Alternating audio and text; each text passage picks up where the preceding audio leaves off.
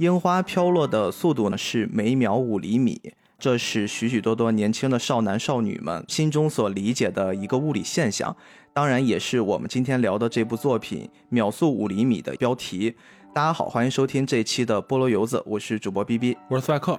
我跟斯派克终于、终于、终于、终于聊到了那个男人，在我们的节目里经常出现，但是没有一次会正面聊他的。但是这次就如愿以偿。包括我们在定这期选题的时候，也在思考：哎呀，既然聊到了那个男人啊，那我们到底要聊他的什么选题？其实我们也犹豫要不要聊军名啊，你的名字太大了。实在是太大了，我们觉得聊的人也很多，然后呢，聊的好的也很多，而且《Kimino Namae》算是新海诚最知名的一部作品，对对对，而且就是他的关注度也最高。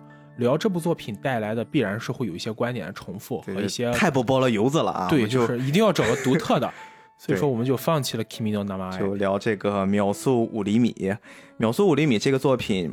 我们当然需要结合跟新海诚诚哥一起来聊，诚哥确实是出现在我们节目许许多多的地方了，但是总是没有一个让他尽情绽放的光环而且诚哥的人生经历也丰富到足够聊很长时间。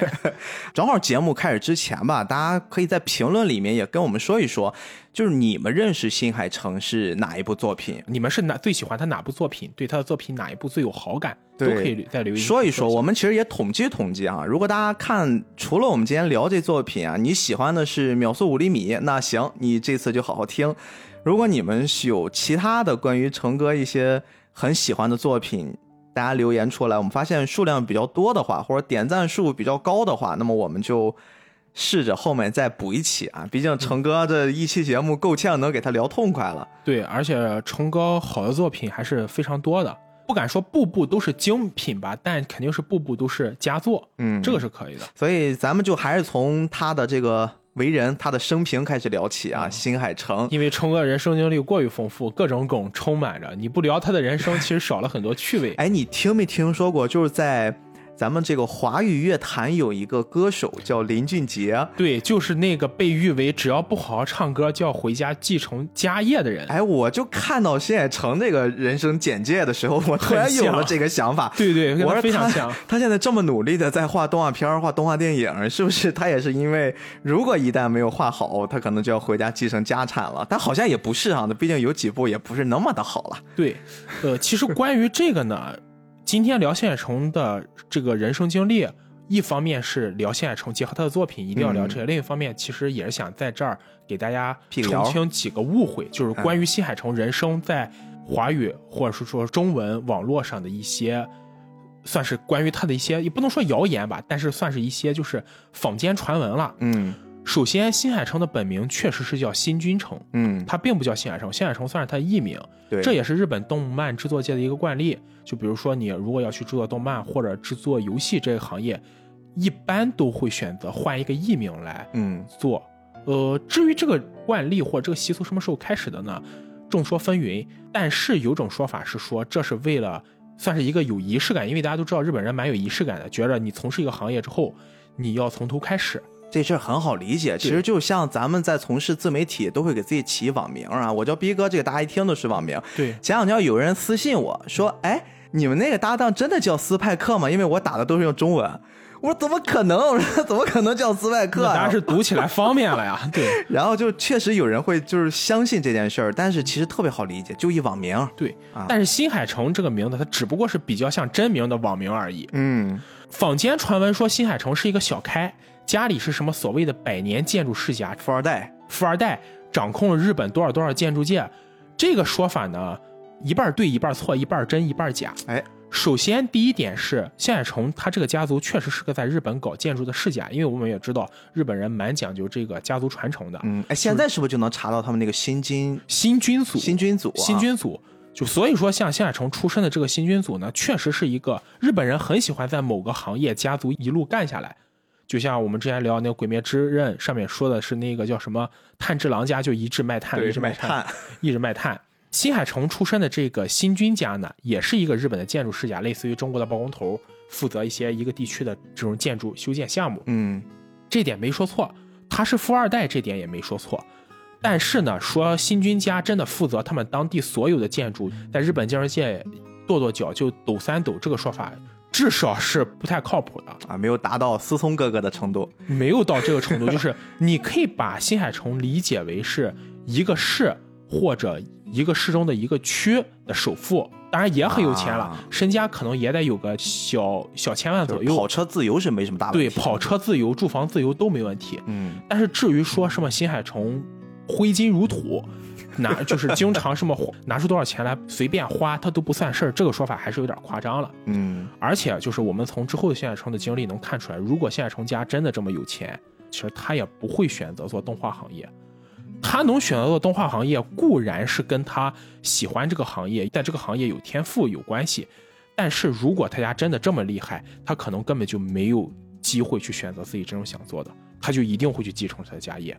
哦，所以说外界传的新海诚有点像忤逆了他父亲的一些想法，希望他能继承家业，然后导致他后来一个叛逆的形象，慢慢的从事了动画这个行业。其实真实的状况反倒是相反，就是因为他家还没有达到那个程度，然后父亲说啊，那你如果是不想做这个，你想那个，你去尝试吧，变成这个状态了。对新海诚真正踏上动画行业的原因，恰恰是因为他家觉得不需要他来继承这个家业，或者他家觉得建筑这行将来可能没什么前景，哦，所以说不如去做你自己喜欢做的事情，跟坊间传闻恰恰是相反的。哦，哎，这个是呃靠谱哈，靠谱。这个相对是比较靠谱，因为我查阅不少资料，说法都是这样。这个很有意思，这个是也打消了很多人的顾虑啊，就是包括我一上来那个关于跟林俊杰一样的这个传闻的想法就已经打消了。而且按照新海诚现在在日本动画界的地位，他的收入应该是比他爹高的。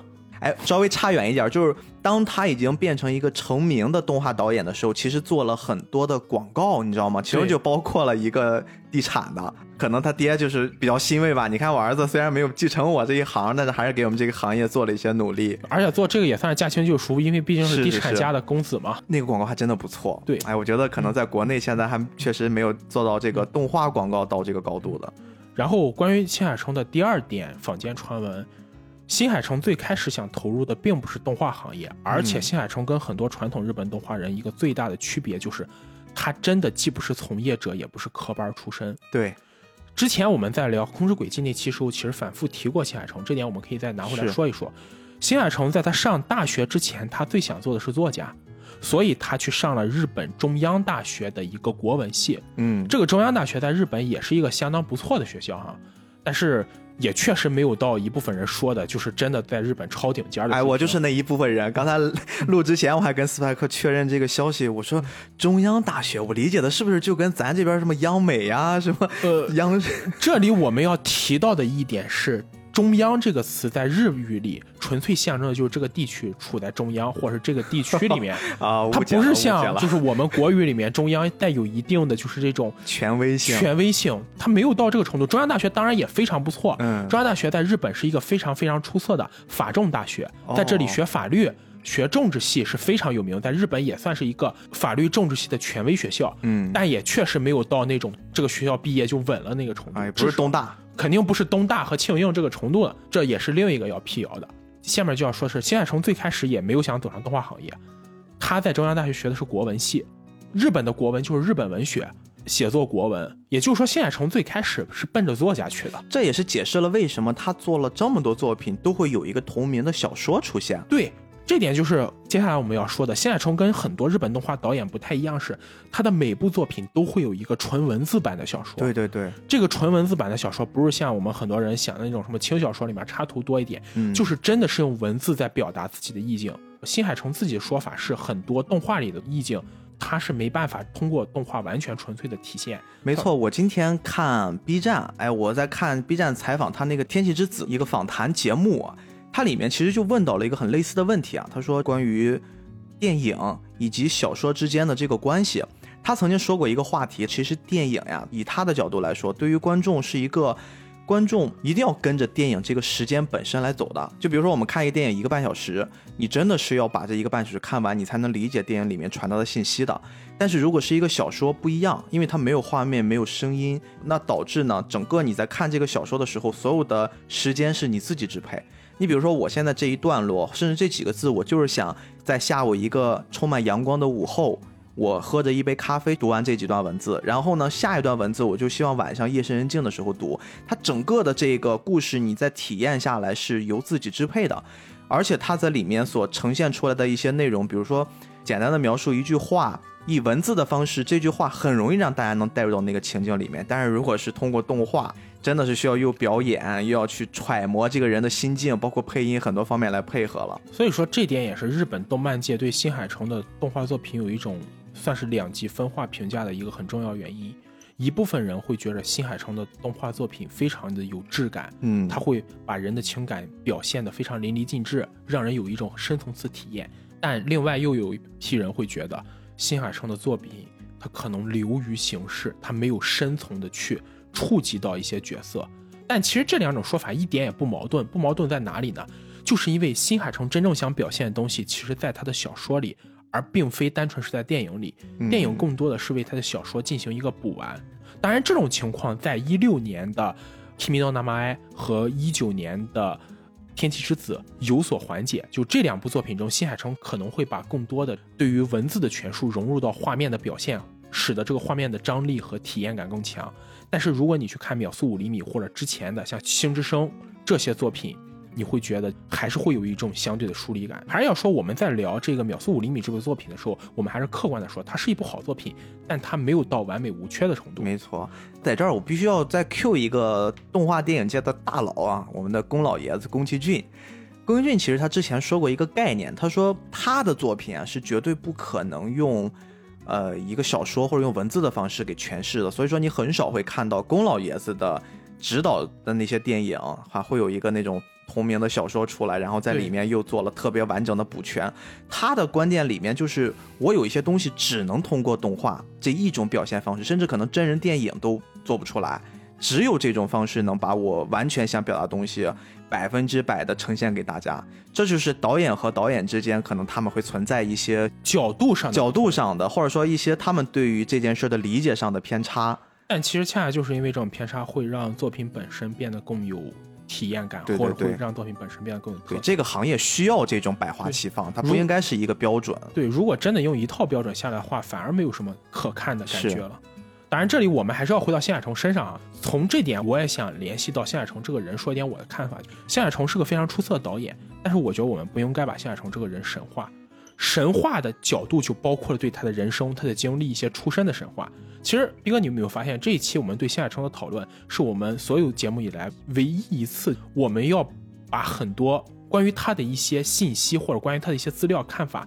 来进行一个我们很独特的诠释，而不是单纯介绍这个人。不过新海诚这个角色，很多咱们的听友就要说了，我们也没觉得要神话呀，是你们节目里面每一次都要提新海诚，每一次都要 Q 的吗？这主要是我们的锅啊！对，对不起了啊。然后我们接着说，在新海诚考上这个日本中央大学之后呢，他在国文系学习，而这个时候他迷上了编剧，而新海诚恰好又要提到一点。就新海诚和其他非常非常多导演不一样的点在于，他是做游戏出身的。对，新海诚这个时候迷上了编剧，迷上了写游戏脚本，于是他在大学开始就给法老空公司兼职。法老空公司外号叫留不住人才。哎呦，这个好外号！你接下来我们会提到，除了新海诚以外，还有一个人会因为法老空的一系列行为离开这里。当然，我不是要 diss 法老空，因为我也是很忠实的粉丝。新海诚在大学开始就给法老空做兼职，后来呢，到了毕业之后就顺理成章的进了法老空公司嘛。虽然我们之前会吐槽说法老空是一个九九六工资还低的这么一个地方，但你不可否认是他真的是在做精品，尤其是九十年代的法老空。于是新海诚就参与了法老空三部经典游戏作品的制作，也就是法老空公司的卡尔布三部曲《白发魔女》《朱红之泪》和《海之剑歌》。这三部作品是真正打开了法老空在 RPG 游戏历史上的这么一里程碑的这么一个系列。白发魔女中，他还是负责一些后期的原画，甚至海报海报的制作。所以说，如果我们现在有游戏迷有兴趣买了早期的白发魔女的正版哈，前提一定是正版。如果你去看正版的话，你会发现白发魔女正版的包装和宣传非常非常棒，很漂亮，很唯美。特别注意一下那个背景，那个云。哎呦，那些简直就是太新海诚了。也就是说，新海诚不仅文章写的不错，而且绘画还很有功底。如果你把当时的游戏外包装壳翻到后面，或是你打通游戏，在最后的这个职员介绍表里，你会看到在特别明谢那一栏嗯会出现新海诚或者叫新君诚的名字。这个时候他还没有改艺名，叫啊新君诚。本名用的是本名。有人可能要问，为什么新海诚的名字会在特别明谢里呢？因为早期的法老空公司，他把后勤的这些人物通通放在了特别明谢里，而没有放到制作组里。哎，我看到一个说法是说，因为新海诚家太有钱了，所以说要特别明谢带薪进组。都有可能，但我想这件事儿对于新海诚这个当事人来说，一定不是件特别开心的事情。是是是，因为我做了这么多工作，最后你把我放在特别明谢里，连个连个正式的制作人员名都没有。哦，这个可能是日本跟咱国内的一区别哈。你看，在国内如果你出现在特别明谢里面的话，那其实反倒还是一个挺值得骄傲的事儿。，对，因为特别明显肯是特别贡献，对特别贡献得有分量级的人才能出现。是是但在日本来说，我付出这么多，你把我放到特别明线里，你都没把我放在公司里，这件事可能会让新海诚觉得不满。当然，这只是我个人揣测，至于有没有这个，可能得去问新海诚本人了。当然，有鉴于后来新海诚跟老东家法老空之间不温不火的关系，我觉得应该也和谐不到哪里去。下次咱把他叫来录节目，问问他。可以可以，我期待这一天。结果后来新海诚在参与制作了刚才我们说的卡布三部曲，再加上后来的《双星物语》之后，新海诚就决定从法老空离职。嗯，从法老空离职呢，很大程度上因为法老空给的工资太低，人都是要恰饭的嘛。但另一方面，也有一个说法说法老空公司内不太喜欢员工恋爱，哦，还有这个说法呀。有这个说法，因为恋爱会极大影响九九六的可能性。哎，我还挺有一说法，是因为他当时在法老空工作的时候，他其实已经开始做着自己个人动画了。然后呢，当时一直做个人动画，其实也拿到了不小的成就。后来他有自己更多的想法的时候，他会发现工作和自己的爱好没法兼顾，他就没有办法，就从法老空离职，然后专心的去做自己动画的那个事业。如果以我们来揣测的话，可能三种情况都有吧。一方面是法老空给的工资确实不高，这是比较现实的一点；是，一方面是新海诚的恋爱，可能也影响了他在法老空工作的频率，这也是现实的。然后就加上逼哥你刚才说的，新海诚可能有更大的追求，这是理想层面的。就是不管怎么说吧，这几个层面结合在了一起，最后就导致了新海诚在一九九七年的时候从法老空里离职，正式开始了自己个人制作动画的过程。当然了，就是新海诚在法老空里待的这几年，做这三部作品本身也都很精彩。不仅精彩，还给他带来了一个意外的收获，也就是他抽到了一个彩蛋。有什么彩蛋呢？这三部作品其实确切的说，不应该是新海诚执导的作品，而新海诚从编剧、从剪辑、从原画、从指导到配音，都是新海诚自己来做的。就他一个人全方面的包办了这三部短片的所有，嗯但唯独有一点他没有做，就是音乐。呃，还有一个就是里面有个女性角色的配音，他没有。那那个女性角色，一会儿我们在聊到秒速五厘米的时候，要单独说这个人物，哦是吗是吗这个人物跟他也有一段梗，至于是哪段梗呢？大家接下来听下去就知道了。哦，按下不表。对，这个人物和这个梗是很重要的哈，跟现实的八卦有关。好嘞，他抽到一个彩蛋，什么彩蛋呢？跟他同在法老空的同事天门，他的本名叫白川独史。白川独史跟他一起离开了法老空，而之前这三部作品中的音乐全是由白川独史来设计的。这个非常有名，因为后续很多经典的他的作品的音乐都是他。新海诚和白川独史的关系非常像宫崎骏和久石让的关系，是，因为新海诚几乎每一部作品的音乐都由白川独史亲自来操刀。嗯，不仅是新海诚的电影作品，来新海诚之前在法老空参与的游戏作品里，对对对，也有他。也有白川独史这个人。这个人非常天才，非常棒。，而且他跟新海诚是关系非常不错的朋友，所以说如果关系没有到这个程度，也不可能跟新海诚一起离职离开法老空公司。嗯，也就是说，新海诚从法老空公司离职之后，他是带着白川独史一起走的。所以这才说为什么新海诚抽到了一个彩蛋或是一个大礼包，就他从此补完了他可能动画制作中最后一个短板，也就是音乐。嗯，大家其实现在应该已经可以听到了啊。呃，刚才我们提到说，新海诚在法老空公司事件内制作了三部作品，分别是《黑白片遥远世界》和 3D 动画《被包围的世界》，加上一部可以说是他相对来说比较公认的他的第一部真正的作品《他和他的猫》。对，但这几部作品呢，本质上还是短片的性质。真正出现了开始架构一个动画作品或者创造一个动画世界，就是他在从法老空离职之后，开始制作那部《星之声》。《星之声》这部作品呢，严格来说是一部 S.F 作品，也就是科幻类的作品。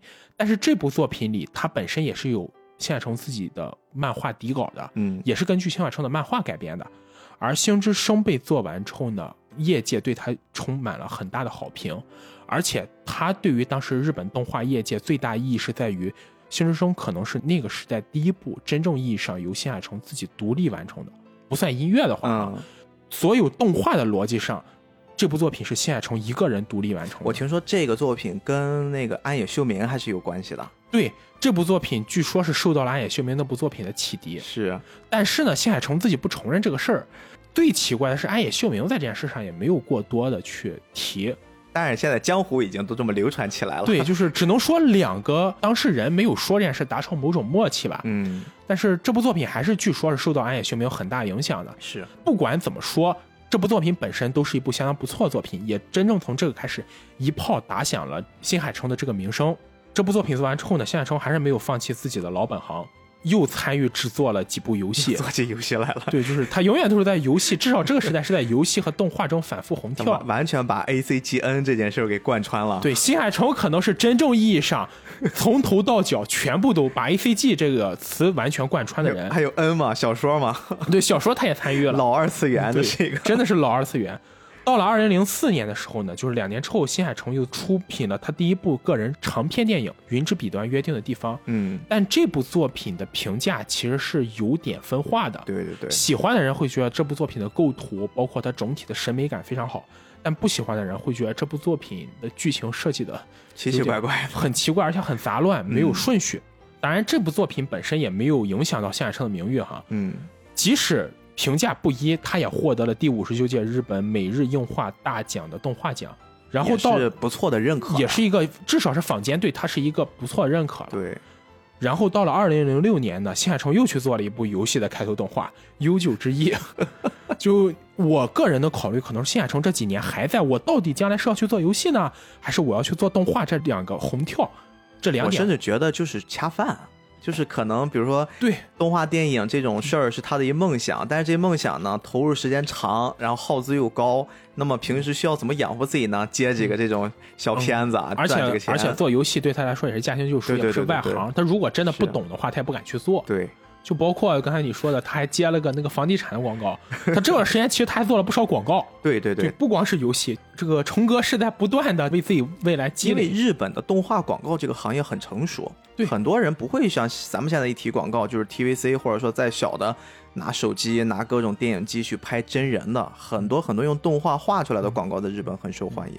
到了二零零七年的时候，新海诚就正式出品了我们今天要聊的《秒速五厘米》，嗯也是真正意义上奠定了新海诚言情作品叙事风格的这么一部电影。这个片子咱们现在聊到这儿啊，我特别想先说一说我自己对这件事儿的看法。秒速五厘米，我几乎是这段时间一口气儿把电影版、小说版、漫画版全部看完了，而且我有了一种很奇怪的感受。所以说，今天在跟大家分享剧情的时候，这个老片子我也没有必要跟斯派克藏着掖着了，咱俩就。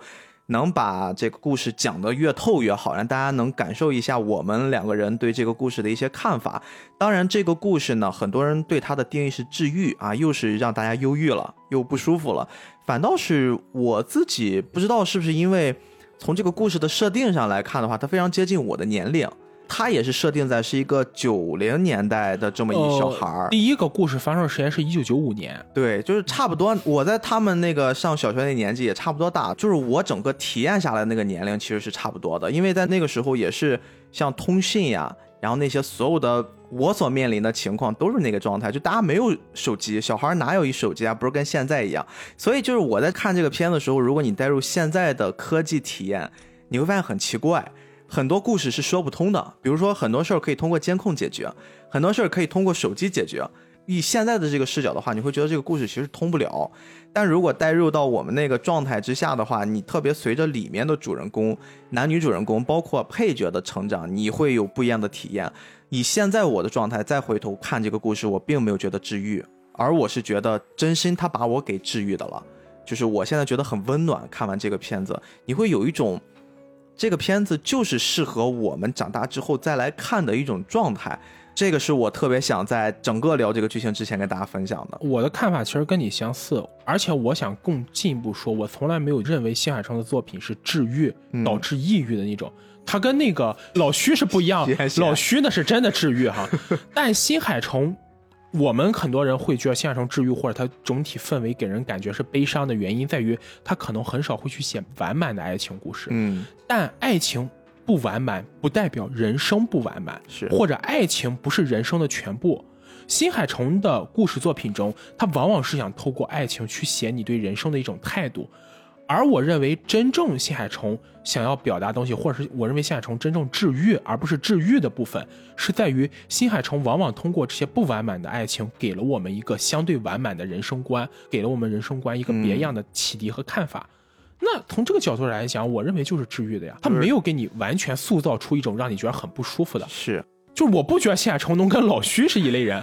老徐那纯粹是这。老徐说没有人可以跟老子一战。对，就是强行发刀片儿，跟把故事描写的合理的悲伤是两个概念的。我觉得这个首先我们在聊这个故事之前一定要把这一点说明。另外，也有一种可能是因为新海诚的作品实在太美了，就是你整个看下来。他所给你构建的那个世界，不管是你感官上的，还是你心灵上的这种美，真的就你没法用语言去形容。很多人看完新海诚的画面，都会情不自禁的说一句哦，这就是每一帧每一个暂停都可以截图，都可以成为一个屏保。确实是我们在看这个作品的时候，咱不用说那个你的名字，到已经后期的作品了，就是早期像再往前的那种黑白片子，你会发现它的构图。也非常精致，对它整个去绘画的那些功底，其实都是完全 OK 的。这部作品呢，我们在整个看下来，也是有一种非常美的、非常浪漫的感觉。这是一种专属于新海诚的浪漫。新海诚的构图，包括他对整个场景的构建，包括他对整个动漫作品环境的叙述，都没有任何问题。可能唯一会被吐槽就是新海诚的人物。对很多人说啊，你是用心画背景，用脚画人物。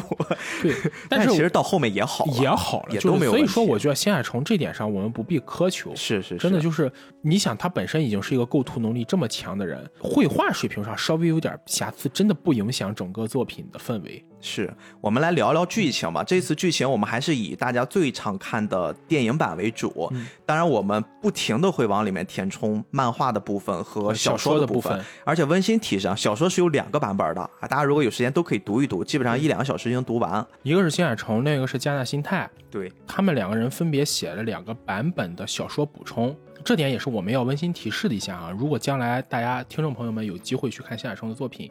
如果想了解整个故事背景，还是建议要去读一读他的小说版。啊，没时间听我们这期也差不多，应该会给你补的已经比较完整了。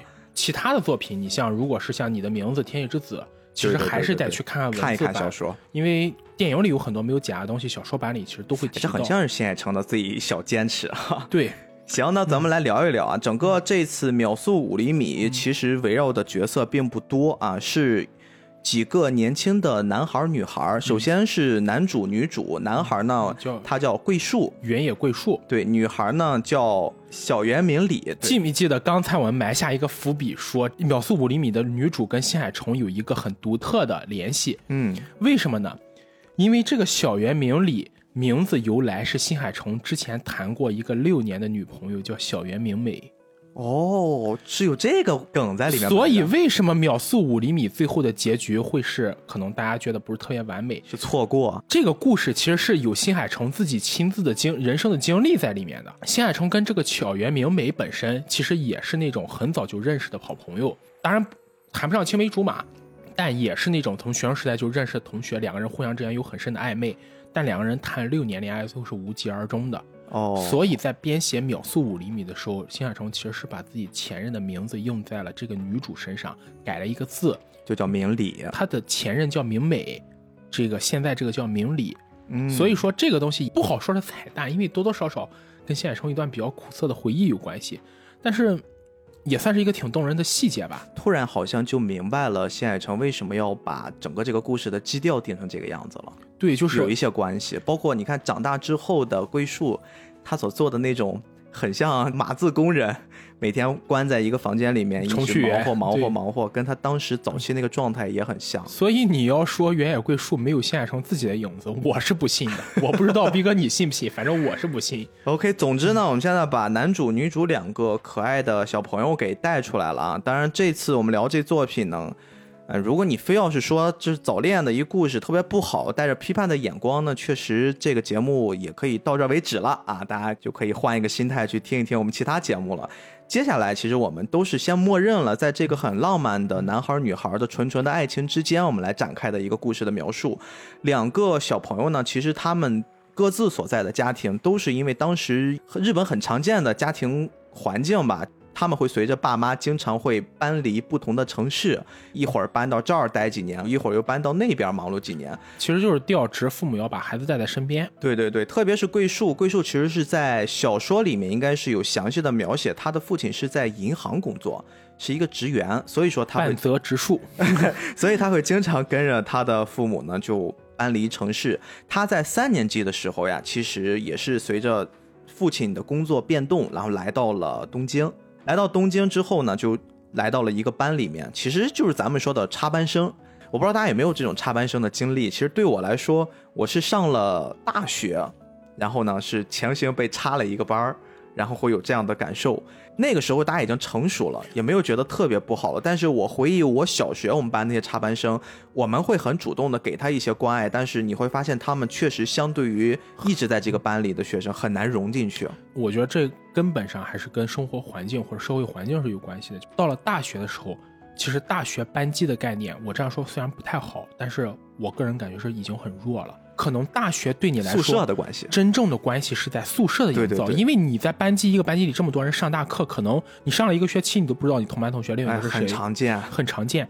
但是小学、初中、高中是不一样的，是你们是要朝夕相处的，在这种环境下，他的关系网络和整个班级的这个氛围是很固定的。这个时候突然有一股力量进来打破了，先不说这个打破的力量会不会被现有班级里的这些人接受，至少是作为打破力量这个人进来之后，他会无法适应周围的环境。嗯，我觉得咱们小时候班里面或多或少都会有这种插班生。对，大家应该都可以从不同的角度理解这件事儿。在故事里面，我们桂树小朋友呢，三年级进到了这个班，整个他自己所呈现的状态就是会感觉到孤独，很难融入到一集体，加上本身性格也是比较内向的一小男孩儿。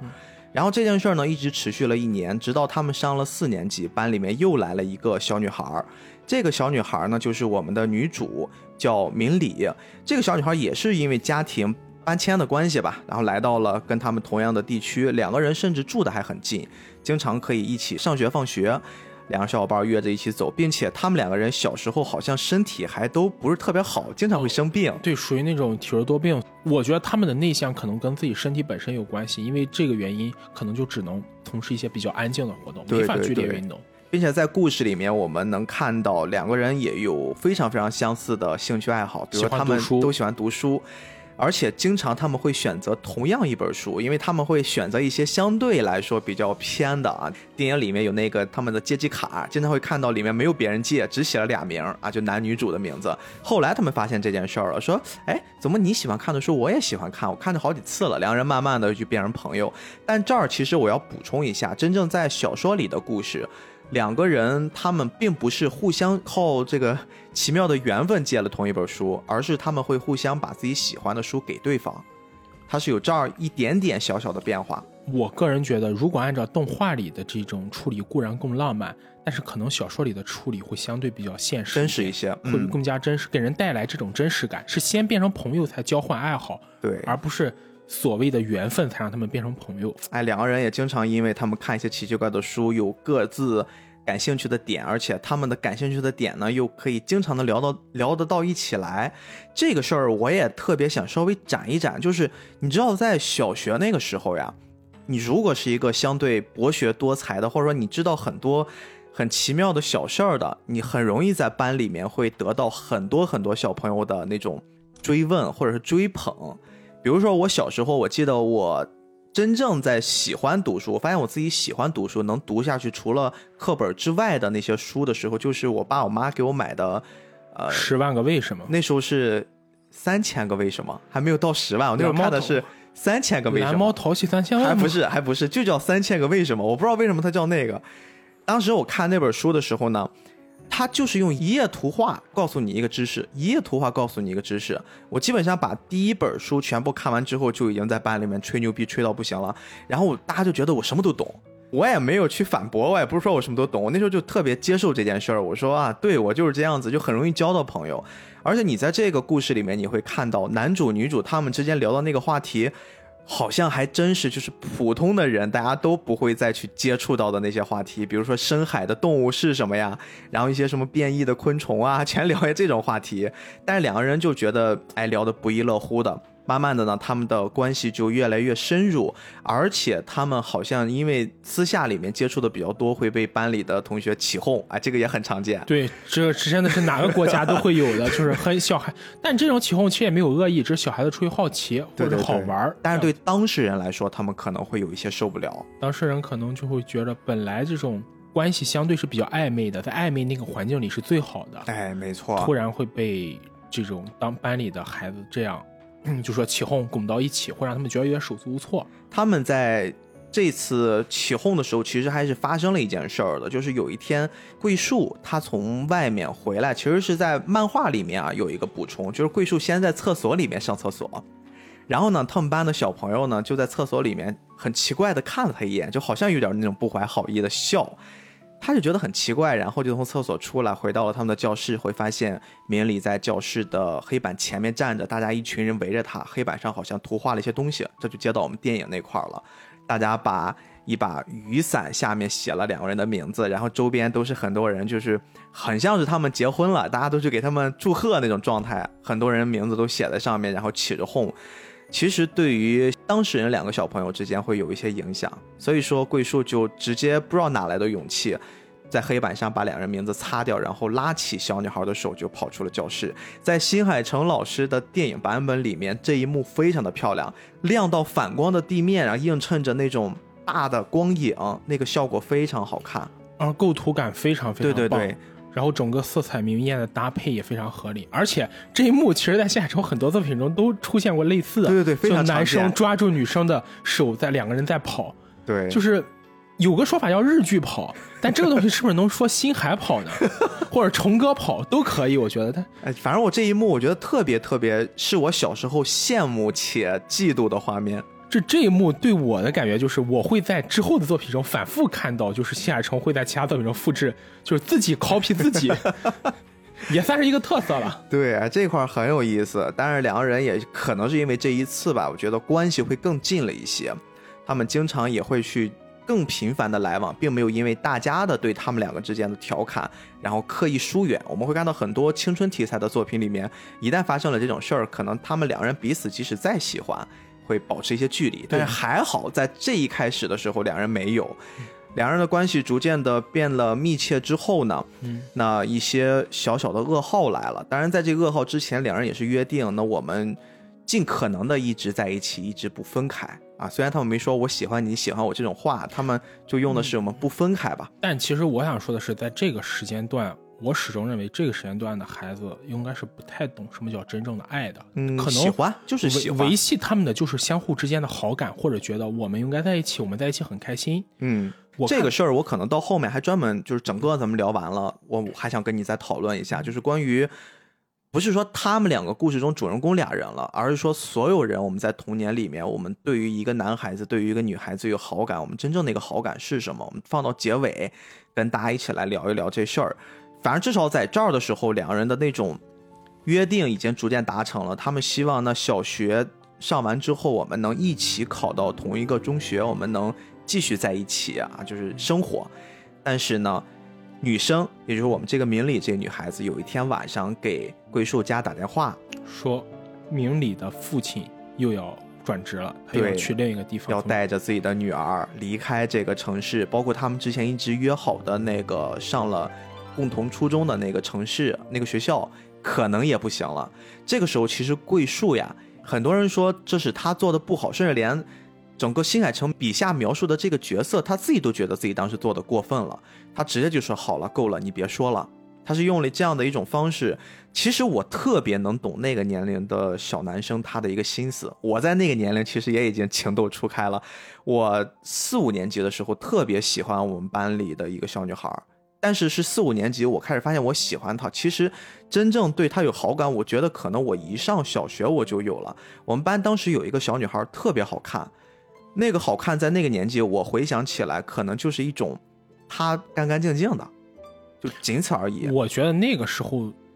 或者说，在那个年代的我们的这个年龄的孩子，他对好看其实没有一个特别明不一样，一直随着你成长都是在变的。但是那个时候就好喜欢，而且不只是我一个人有这种感觉，我们班好多小男孩都觉得那个姑娘特别好。我们那个年代做的一种吸引他注意的方式呢，还挺操蛋的。我现在想想，真的挺操蛋的，就是 就他变了吗？不，我们就跑得很快，就快速的冲到他面前，然后拍他一下头，或者说，甚至有的小朋友会摸他一下脸。然后呢，这个小姑娘有时候会烦了、生气的，会骂我们两句，然后我们就会跑开。这个时候还会有扮演她护花使者的男孩子去追那个欺负她的小男孩。你看人家就很聪明，但是并没有用。就是这个小女孩会对所有她身边的男孩可能都没有太多的好感。当然，我是说到了我四五年级的时候，就发现我很喜欢她了。就是后来有一次呢，这小女孩在我们班里面有一个男孩子，他是吹萨克斯，然后我呢。当时就是也会有一些自己从小学的才艺啊，之前那些节目你们陆续知道了我学的一些东西了，街舞，但是不包括啊，还没有到那时候。她这个小女孩在我们班里面是一主持人，然后呢，我就会看到，当这个小女孩作为一个主持人给我们班另一个吹萨克斯的小男孩报幕的时候，特别是她在后台看着他在前面吹萨克斯，然后那种眼神，我觉得不行，我一定要也要学。我说我才四年级还来得及，我练一年，明年我也要上去。后来我才学的单簧管儿。原来 是有这么一个故事的，然后关键是这件事儿呢，确实我在第二年小学五年级的时候我也实现了，确实他给我报的幕，但是我发现好像也并没有什么，就只是他报了一个幕而已，但是这会成为我当时一个。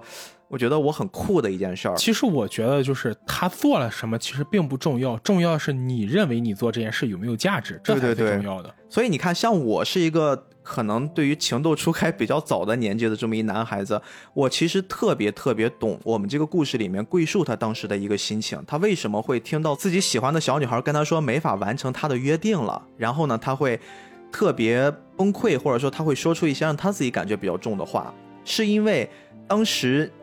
你所构建的一些很理想的国度，你所构想起你们的未来，在长大之后或者成人的世界里面，是一个非常可笑的样子。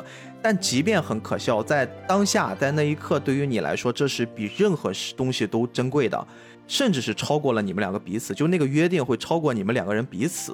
我不知道我这么说大家会不会明白那个状态，因为我之前也会有类似的状态出现在我自己身上，我也会有几乎跟桂树这个小男孩做完全一样的举动。但是不要小看这次拒绝，可能真的我在看完几遍，特别是看完小说、看完漫画之后，我会感觉桂树后面的一系列发展，真的就是由他这次控制不住自己所爆发出来的情绪，影响到他后面的人生。嗯，但其实我的看法倒有些不同。嗯，我认为桂树这样的爆发，很大程度上是他面对现实无力的一种反抗，因为对于他这个年龄的孩子来说。任何社会上的一些事物，他都是不知道的，而且他也没法去主宰一个自己喜欢的女生的人生，因为这个自己喜欢这个女生，可能他有别的事要做，他有自己家庭，他有自己父母，这些东西是掌握在他父母手里的。那么，在他面对一个自己没有办法抉择和自己没有办法改变现实的时候，可能只有这样的一个情绪的爆发，就是他唯一的情绪宣泄口，才是一个宣泄口，因为他没有办法去真正阻止。他喜欢女孩子走上这条路，或者是真正离开他，但是人又不能一直把这种抑郁的情绪藏在心底，他只能通过这样一个方式。而我觉得恰恰是因为他有这样一个看上去不理智的方式，我一直有一个观点，就是往往人在不理智的时候做出一些感性的举动，才是一个人真情流露的时候，一个人真正性情的表现。如果所有的事情都可以用理性来控制，那么这个人对所有的事情都不会有发自内心的感受。因为理性能控制的东西，永远是你在权衡利弊、权衡对错、权衡这件事情本身对你的价值之后才会去做出的判断，而这样的判断，它本身就带着一层利益的成分了。嗯，你看，这就是这个作品的魅力，就是作为一个小朋友和作为长大的小朋友，他们在看待这件事的时候，确实是会有两个思考逻辑了。在这个事儿之后呢，也就是引出了我们整个这个故事，它这个秒速五厘米其实是分篇章的，一共有三个篇章。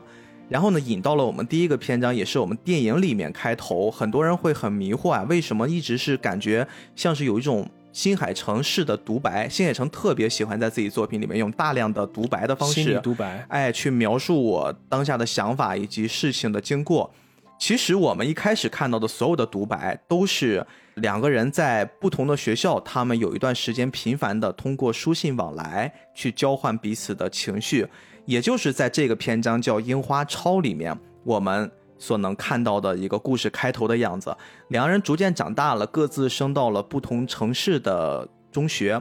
在这个中学里面呢，他们也可能随着年龄变大，身体也变得逐渐好了，没有那么体弱多病了。桂树也逐渐的融入到了社团活动里面，参加了足球社，而且他喜欢的那个女孩子明里好像还参加了篮球社。这在小说里面也有一个补充，特别好笑。但是很长一段时间，两个人其实是没有往来的。这个就是我刚刚跟大家说的，你一定要带入到那个年代，他没有手机，没有微信、QQ，而且要知道两个人所在城市不一样。即使在我们今天来说，举个例子吧，比方说我在青岛，另我的一个很喜欢的女生她在济南，或者她在其他城市，而且我们都是中学生，我想去看她，我要经过多少？即使在我们今天这个很发达的时代，我想真正去见她一面。我也需要一段时间的准备，经历过一段时间的旅程才能去见到他。更何况在那个年代，刚才毕哥你也说没有手机，没有其他的一些先进通讯设施，更重要的是当时的交通还不发达。嗯，所以说就是真正意义上的这个桂树想要去见到明理，他需要走的路真的蛮长的。呃，刚刚还想把这个事儿稍微补充一下。我其实刚刚想说的是，其实他们长大一点，发现他们之间的距离并没有多远，就只有两个小时的车程。这个方式很像是什么呀？呃，我可能想从青岛的这头到青岛的那头，但是呢，距离特别特别的远。我觉得今天就我们的观点很像是，就是长大之后的桂树跟小时候的桂树，让你占我一下便宜。我接着分享我和那个姑娘的事儿。我们俩同时都上了初中之后呀。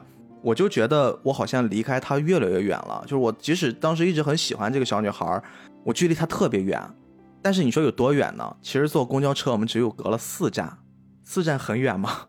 四站可能比很多上班族你们从家到公司都要近。其实你步行就可以过去。对，但是对我来说，那个时候这是我们完全没法触及的距离。只要我们不在同一个班，我当时甚至觉得她只要在我的隔壁班，我们都已经从小学那个在同班。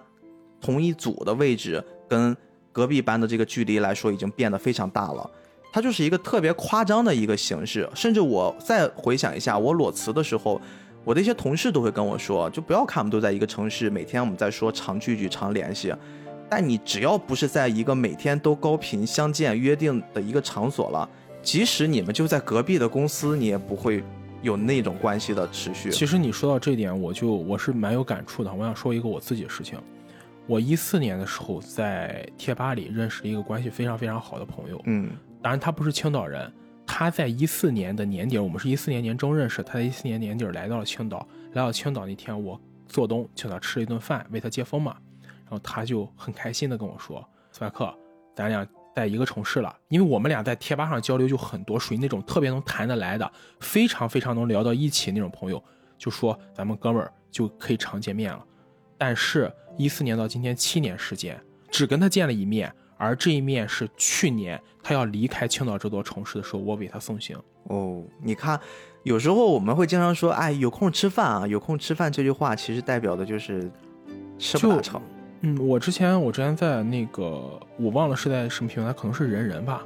人人也是一个挺遥远的名字，对对对，这个有年头了。对，在人人上看到这么一句话，说有的人你没有意识到的时候，你就跟他见了你人生的最后一面。没错，这话当时看的时候，我心里突然一咯噔，就觉得不太舒服。也不能说不太舒服，就是有一种挺沉重的那种感伤。但那个时候我还不明白，后来我跟我这个朋友之间相处，我才发现，有的时候你们俩哪怕在同一个城市里，你们有可能都没办法见面。没错，没错。到今天为止，我们俩。这么多年的朋友，见到唯一两面就是他在一四年来青岛那一面，和他在去年离开青岛，我为他送行的那一面。嗯，就所以我就觉得，就是人和人的相处，或者人和人能相遇，包括经常能见面，真的是一种缘分。没错真的要珍惜这种感情，因为真的不知道哪一天我们可能就见不到了。对，大家也都应该很理解这种状态。你们可以试着翻一翻你们手机的通讯录，有多少人是你们在一开始认识的时候互相交换了手机号码，然后可能这个号码再也没有拨过。所以唐诗里有“海内存知己，天涯若比邻”，真的是海内存知己，天涯若比邻吗？嗯，即使在我们这个时代，可能都会出现那种多少多少年两个人同在一个城市都没法见面的情况，更何况古代呢？对，所以对于我们这年轻的两个小朋友桂树和明理来说的话，他们已经做了一个现在的成年人的视角来说，并没有多远，但是对于他们之间来说，真的是天各一方了。甚至两个人各自过了很长一段很安稳的生活，直到半年之后，桂树收到了一封明理的来信，他就说了说自己的近况，也是这封信彻底又将两个曾经的好朋友那种互诉情愫的这种情境，然后再次给打开，他们开始彼此频繁的往来书信。这个频繁，在我们说的频繁，其实并没有大家想象的那样，像时常发一微信，跟大家喜欢的这个对象之间来回聊天那么频繁，而是他们以几周或者说一个月的时间通一封信，每一字每一句可能都是斟酌啊。我就想到那首歌，就从前车马慢，邮件都很慢。其实真的是这个状态，就那个年代，你把所有东西慢下来的时候，每一封信里面所蕴含的信息量，可不是只是流于字面之间的那个信息量。他们也一直用这种方式来去通信，报自己最近的近况。然后这件事儿呢，又持续了一段时间，直到有一天，明理又给桂树寄来了一封信，说自己可能又要搬走了。这封信也是彻底打开了整个这个篇章的一个高潮。他们说，其实我们都觉得很远，但是从地图上，从我们一切可执行的手段上来看的话，我们如果见一面，也并非不可能。要不然我们就约定一下，我们都各自准备准备，我们在一个时间里呢，匆匆的见一面吧。这件事儿，两个小伙伴呢就开始一起准备了。他们其实当时约定的应该是在一个周五的晚上，而且这块在小说里面是有一些补充的。他们各自其实是给自己的家人写了一封信，他们都不约而同的写道：“爸爸妈妈，我今天晚上可能会晚回来一下，然后呢，你们不要担心我，但是一定要相信，不管多晚我都会回来的。”他们会写了这么一封信的，而且那时候已经初中了，相对来说的话，父母是可以适当的放心，因为他不是说夜不归宿那种孩子，两个人都是很乖的。很多人在只看电影里面会对他们产生疑惑，说哇，你们两个人大晚上的就就奔赴啊，就奔现网友见面，你们可以吗？这家长怎么能同意啊？其实小说里面是有补充的，两人也是做了非常非常多的准备吧。其实是桂树，那是他第一次出远门，做了很多很多的准备，准备了一些零花钱，然后就乘着那辆新干线就前往了明理所在的那个城市。而且这一天其实发生了一点点小意外，这一天刚好是日本他们那个城市暴雪的一天。然后呢，这一天导致所有的新干线、所有的轻轨都延期了，很多车都停在了半路，没法正常的开。他们本身约的时间是七点。一开始呢，这桂树还特别着急啊，在车里面就站在门口，一直在焦急的等待着。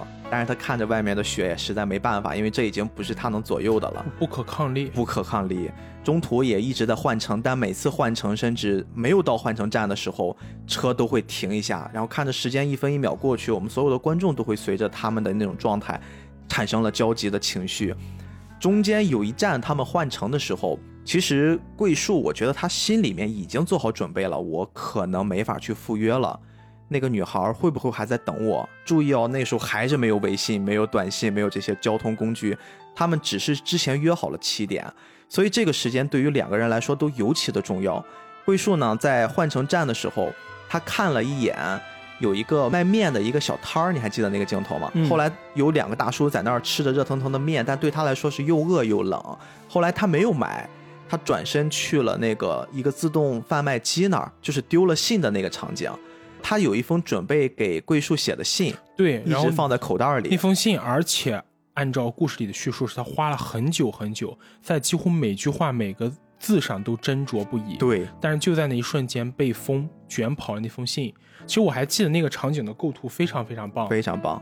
桂树回头看到那封信从自己的这个兜里飞出去，然后镜头就随着封信一直拉一直拉，拉到最后消失在黑夜里。然后他崩溃的情绪，对，然后他当时面部的表情和他整个一个情绪就在那一刻变得非常非常低落。嗯，我这儿要给你补充一下，就是他整个那个表情所呈现出来的，我们通过画面可以理解，这其实是他准备了很久的一封信飞走了。他非常珍贵的一个东西不见了，他的崩溃，但其实是还有一层，电影里面没有展示清楚，小说里面其实写到了，他当时呢，他看到那个面摊的时候，其实他已经非常饿了，而且非常冷，他特别希望能去买一碗面补充一下能量，他本身是要买的，但是他突然想到还有一个姑娘在等着他，那个姑娘可能在等他的时候也没有吃饭，他觉得他自己没有资格能。自己独自一个人享受这碗面，享受这份温暖，所以他决定要跟那个姑娘一样去挨饿。所以说他最后选择，那我要不然就喝一点热饮吧。他才来到了那个自动贩卖机前，然后掏钱的时候，那封信从口袋里面飞走了。等于说他最终的那个崩溃的情绪是，既代表的是他对于那个姑娘一直见不到她，同样身体上感受的、精神上感受的那种崩溃，以及自己最心爱的东西丢走了。这是一个小小的补充。其实关于这一段，还有一种在坊间还有一种评论的说法，说新海诚安排这么多意外在他身上，在桂树身上会不会有一些太刻意？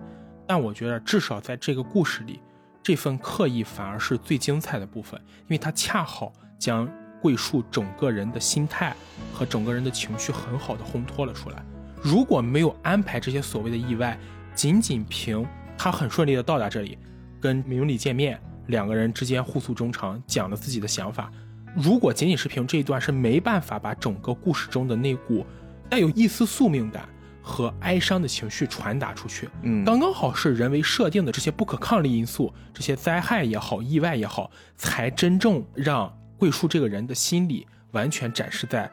观众面前，才让他的情绪刚刚好的能够跟观众的情绪产生一种共鸣，调动起观众对于故事情节本身的沉浸感。所以我觉得这个安排是很好的，嗯，并不存在那种所谓的这个剧情安排过于巧合或者设置了很多的障碍。因为我觉得一部作品它的剧情安排一定要放在这部作品本身想要传达的意境下，它本身想要想要传达一种情绪和电影本身的质感里来看。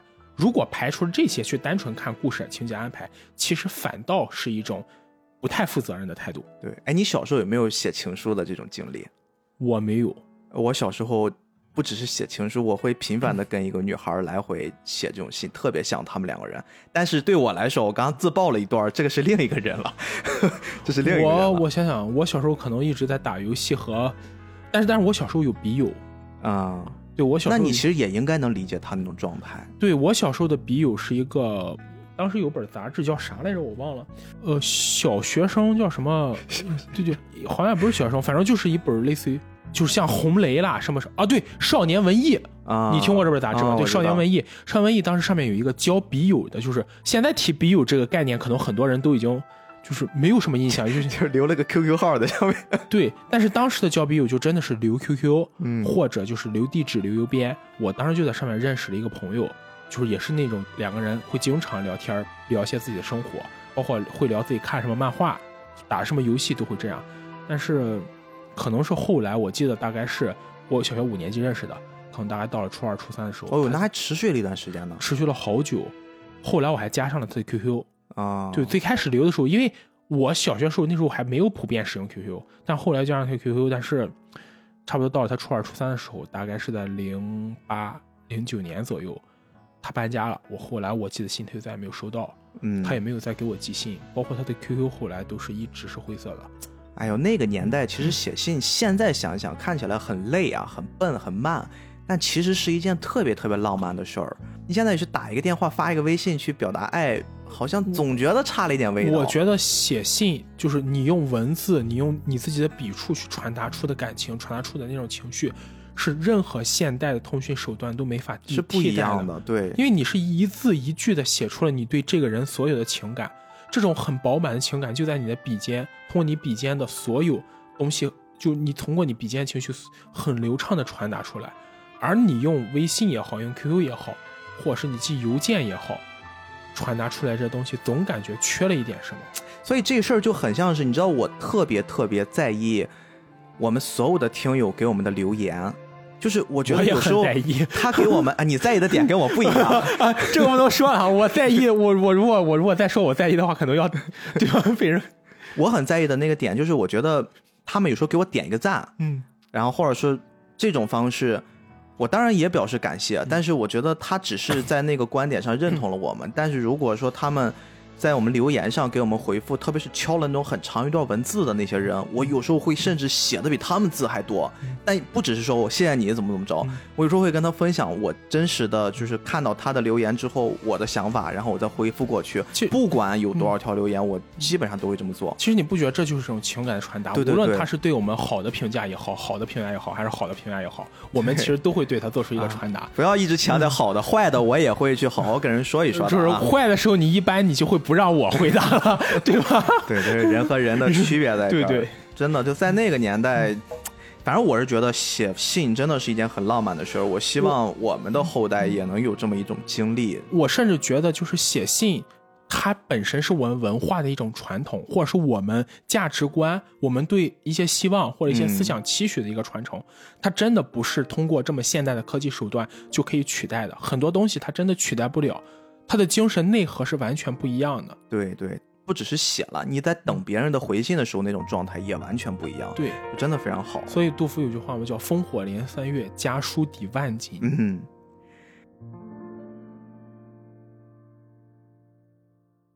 哎，又聊远了。今天特别容易聊远啊，朋友们凑合听啊。但是今天这故事说明成哥还是给我们提供了特别特别多的想法和感受。呃，我们接着来说这俩这俩小朋友呢，现在准备要见面了，但是经历了一些阻碍，没办法，因为没有通讯方式嘛，没有通讯工具，而且刚才我们也说，桂树给明理写的那封信也已经弄丢了。没办法，又坐着这辆车，然后紧赶慢赶的，终于在他们约定的三个小时又十五分钟，迟到了这么久，还是抵达了。桂树抵达，其实整个人已经颓废到不行，快绝望了。但是他整个验完票出了站，在这个等候室的时候，他发现了一个他既熟悉又陌生的一个倩影，一个瘦弱的小姑娘独自坐在等候的座椅上。然后那个时候感觉小姑娘的精神状态也不是特别好。然后他仔细看着，就是他许久未见的好朋友明理。两个人当时彼此相见，并没有我们想象中的那种特别热烈的什么拥抱呀、打招呼呀都没有。他们不敢相信的看到对方出现在自己面前，然后明里紧紧地攥了一下桂树的衣角，两个人呢其实形成了一种默契，就是你不离我不弃，有点是这种状态了。然后这个小姑娘拿出了自己准备好的饭菜。这饭菜呢，特别简单，但是在桂树吃起来好像是他这辈子吃到最好吃的东西。这块在漫画和小说里面也有一点点补充，特别好笑。小姑娘其实这顿饭是在她放学了紧赶慢赶的跑回家，然后在她央求着妈妈教着她做的，就现学的。她顺便还跟她妈妈说，她留了一封信嘛，今天晚上可能会回去很晚，不要担心。另外呢，她妈妈也问她说你是给谁做的？然后明理就一直在傻笑。她说：“我妈妈看到我傻笑之后，她也很开心的笑，然后没有再多问。其实她妈妈也知道女儿可能是有心仪的小男生了，对，然后这些举动比较明显，也是一个很浪漫的点，在小说和漫画里面做了一补充。两个人其实，在车站一直说了很久，然后直到车站那天，看门的大叔说我们最后一班车已经驶离了，那我这边可能要关门了，两个人就没有办法，只能离开了这个车站的等候室，走在大雪之中。”那片雪周围没有任何一个人，只有两个人，他们两排小脚印儿在缓步向前，但是能感觉出两个人特别开心，因为有好多好多话要说。然后他们来到了约定的樱花树下，虽然是下着雪，没有一片樱花瓣儿，但是他们还是想象着这儿好像是曾经约定要一起看樱花的那个场地。他们在樱花树下亲吻了。两个十三岁的少男少女，我觉得这一刻非常的干净，这就是初恋的那种美好，没有任何我们要去谴责他们的意思。至少在我这儿看来，我觉得其初恋不可耻。对，其实这一段就有点像我们之前聊过的遗葬里的一些剧情，哎，对对对对对，就很干净，没有任何非常的干净，让人会觉得就是比较肮脏的东西。是，包括他们接下来在亲吻完了，表达了自己对对方的感受之后。他们那天呢找了附近的一个小仓库，然后在仓库里面翻出了一条发了霉的毛毯，两个人蜷在毛毯里面，又一直聊一直聊，聊到很晚很晚，然后才相拥着睡去。包括这一段的发生，我看着那些肮脏的字幕、肮脏的弹幕，我都觉得 你们真的可以感受一下，在那个状态之下，其实新海诚描述出来的没有任何一丝肮脏的样子。其实我觉得更重要是新海诚是把这个故事可能真的就是写在写自己的故事。对，这那是一种最纯最纯的喜欢和爱。我一直觉得，就是当一个作者真正能迸发出他创作的艺术的高峰，或者是他创作最深的热情，一定是把作品本身当做了自己的人生来写。像我们最开始提到，他最开始把明理这个角色写的是拿自己的一个前任相恋六年前任当成。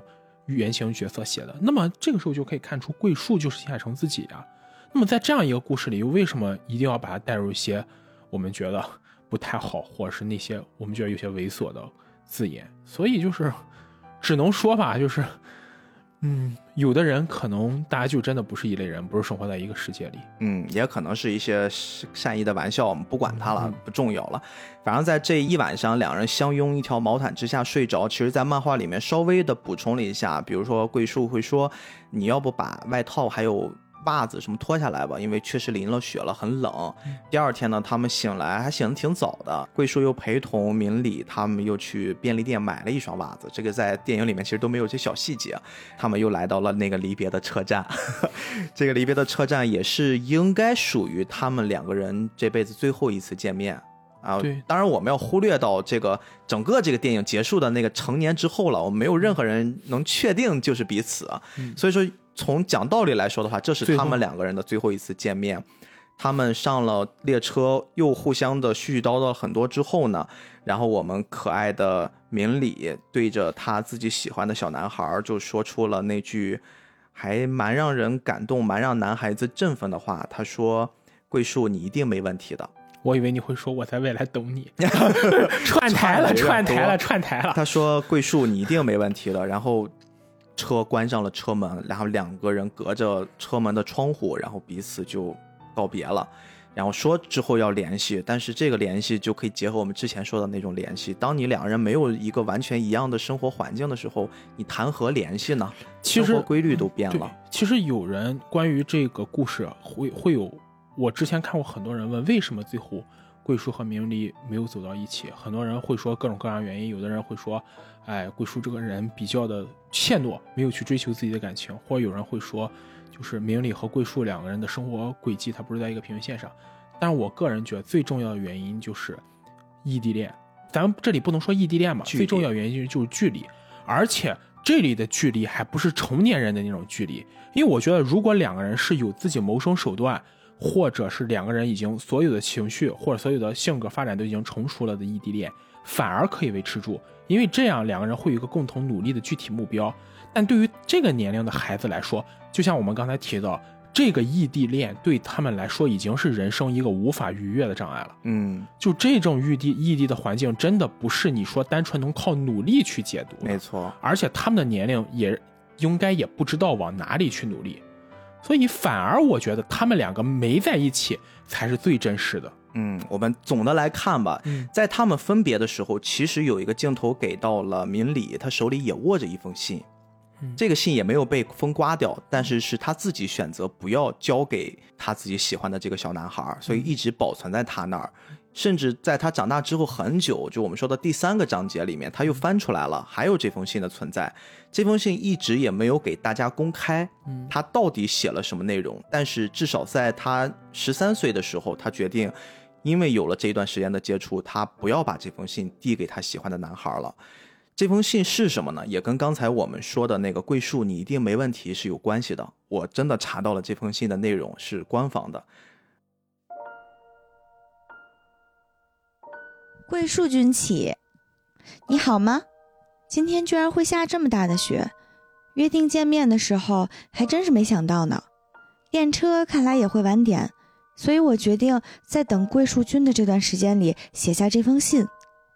因为眼前有暖炉，所以这里很暖和，而且我的书包里一直装着信纸，为了随时能写信。我想等会儿把这封信交给桂树君，如果你来的太早的话，我就写不了了。所以请不用着急，慢慢过来就是了。我们很久没有见面了吧？有十一个月了，所以其实我有点紧张。我甚至在想，要是见了面却没认出对方该怎么办？但这里和东京相比，只是个小站，不可能见了面不认识的。但不管是穿着学校制服的桂树，还是参加了足球部的桂树，无论哪一种，我都想象不出是什么样子，感觉像是个陌生人。嗯，写些什么好呢？嗯，对了，首先我得向你道谢，我要写下直到现在都没能好好传达的心情。我小学四年级转学到东京的时候，觉得有桂树在真是太好了。你能成为我的朋友，我真高兴。要是没有桂树，学校对我来说一定是个非常难熬的地方吧。所以我在即将转学离开桂树的时候，其实真的一点都不想走。我想和桂树上同一所中学，一起长大，那是我一直的愿望。现在我总算适应了这里的中学，所以请不用担心。但即使这样，要是有桂树在，那该多好啊！这种想法。一天都没有变过，而桂树即将搬家去一个更远的地方，这让我非常难过。我本来还觉得，虽然东京离楚木很远，但我总还有机会见到桂树，因为只要乘电车就能见到你了。但这次你却要搬到九州的另一边，这实在是太远了。我从今以后必须得好好振作起来了。虽然如此。我还没有自信是不是真的能做到，但是我必须这样做。我和桂树都是，对吧？另外，我还有句话不得不说，这话是我打算今天亲口对你说的，但为了怕万一没能说出口的话，才写了这封信。我喜欢桂树。我不记得是什么时候喜欢上的，只是很自然，不知不觉就喜欢上了你。从第一次见面的时候起，我就知道桂树是个坚强而温柔的男孩。桂树一直都在保护着我。桂树，你一定没问题的，不管发生什么，桂树都一定会成为一个出色而温柔的男人。不管桂树将来走得多远，我一定还会继续喜欢你。无论如何，请你记住我的话。所以说，他其实只是说了最后这句话的开头一句：“桂树，你一定没问题的。”他把最后对于桂树的那些爱的所有的表达，在十三岁的时候，他认为自己已经做到了他写的那封信里面所有的一切，甚至比那个情绪还要高，因为他所有的这一切情绪都在前一天晚上的樱花树下，伴随着飘零落下的那些大雪。以及雪下深情的那一吻，他已经表达清楚了。所以这封信，他觉得我应该保存，因为这封信可能会不如我这一晚上的经历，我自己现在的感受，我们彼此之间的关系来的更透彻一些。这个是一个非常非常有意思的事儿，给大家分享。然后呢，我们也随着这次的离别，第一章结束，樱花潮。然后我们就来到了第二个故事。第二个故事呢，我们会适当的加快一下速度。但是其实这个故事很多人觉得有一些多余，但一点都不。这个故事非常非常的美，它叫《宇航员》。哎，我们从这个名字上能感觉好像跟这个前面一故事屁点关系都没有，就是差距非常大，就是两方就不是在一个水平线上。对对对，其实这个故事呀，在漫画里面有一个补充的，是曾经有人问过桂树：“你长大想干什么？”桂树说：“我想当宇航员。”他是有这样的一个说法。而且这个也是桂树后来也随着他父母的关系，工作又搬了一次家，他又搬到了一个小镇啊，这个应该是一个小岛了。这个小岛呢有一点点偏远，但是它是有一个很有意思的特点，日本好像所有的火箭都是从这个岛上发射的。我们稍微找找是可以找到原型的。想想发射火箭的地方那得多偏呀，对吧？所以说这个地方一般就是我们不能说落后，但是很淳朴。包括上面岛上的居民都很淳朴，在这个篇章里面，其实整个的视角就不再是以桂树的角度来聊了，她是变成了一个新的少女。我们说女二叫花苗，成田花苗。哎，这个小姑娘，我其实超级喜欢这个小姑娘，甚至可能超过了女一。我不知道为什么，这个小姑娘她一直是一个我们印象中很阳光、很健康的，有一身。黝黑的小麦色、健康肤色的一短发女生，性格呢也平时比较开朗，但是她心里面一直暗恋着我们的男主。因为刚才咱们说了，男主上了初中之后，在初一的下学期，其实跟女主见了一次面，再也没有见过了。后来呢，他又搬了一次家，来到了这个学校。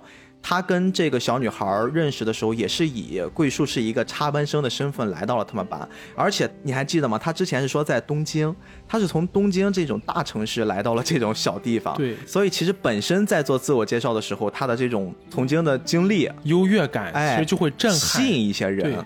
因为不管怎么说，东京那种地方，你的见识包括你的接触圈子，都会对这种地方有一种降维式的打击。没错，咱们花苗儿小姑娘呢，也是看到这么一个优秀的男孩子，谈吐呀，包括长得，其实也是有一点阴郁的，帅帅气气的，很喜欢，就有点一见钟情了。但是也是属于少年的那种。其实我觉得那个时代有不少女生，不敢说全部哈，有不少女生其实都是喜欢这种带有阴郁色，还有点神秘感。对，有点神秘感。平时就是相对来说静。对，比较静或者比较忧郁的这种感觉，没错。其实，大家如果是有女性听众，应该或多或少会理解，就是不是说这是一种偏见、一种刻板印象，而是说确实就会存在这么一类人，他们身上会散发这种魅力。对，就是不是说所有女生都会喜欢这种，但是也确实有一部分人会喜欢这样的。对，包括这样这样一种女生，其实也会被一部分男生喜欢，就是一样。没错，没错。呃，我们接着来说，在第二个篇章里面，宇航员其实。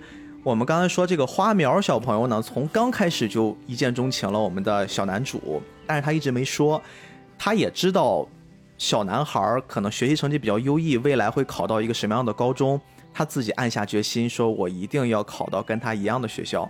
果然呢，他在自己努力之下。真的实现了，但是他考到了一个学校，但是没有考到一个班。他们日本那个城市的高中也跟我们很像，会分这个 A 班、B 班、C 班，一共有三个班。这个漫画里面也有补充啊。A 班是属于咱们说那种尖子班啊，就是那种可能直升什么九八五、二幺幺那种学校、大学的啊，就学习成绩都很优异。然后呢，这个 B 班、C 班是普通班。咱们的男主桂树其实升到了 A 班。然后呢，这个小女孩即使她非常努力，但是她只是在了。一个 C 版，一个普普通通的版里面，而且这个篇章里面的女二号花苗同学，她的家是有一个姐姐，比她大一些，她姐姐就在这个学校当高中老师，是有这么一个身份。这样，然后呢，同时她姐姐呢，其实也会给自己的妹妹一些建议，就是我会希望你能稍微啊乐观一点，会有一些选择，包括。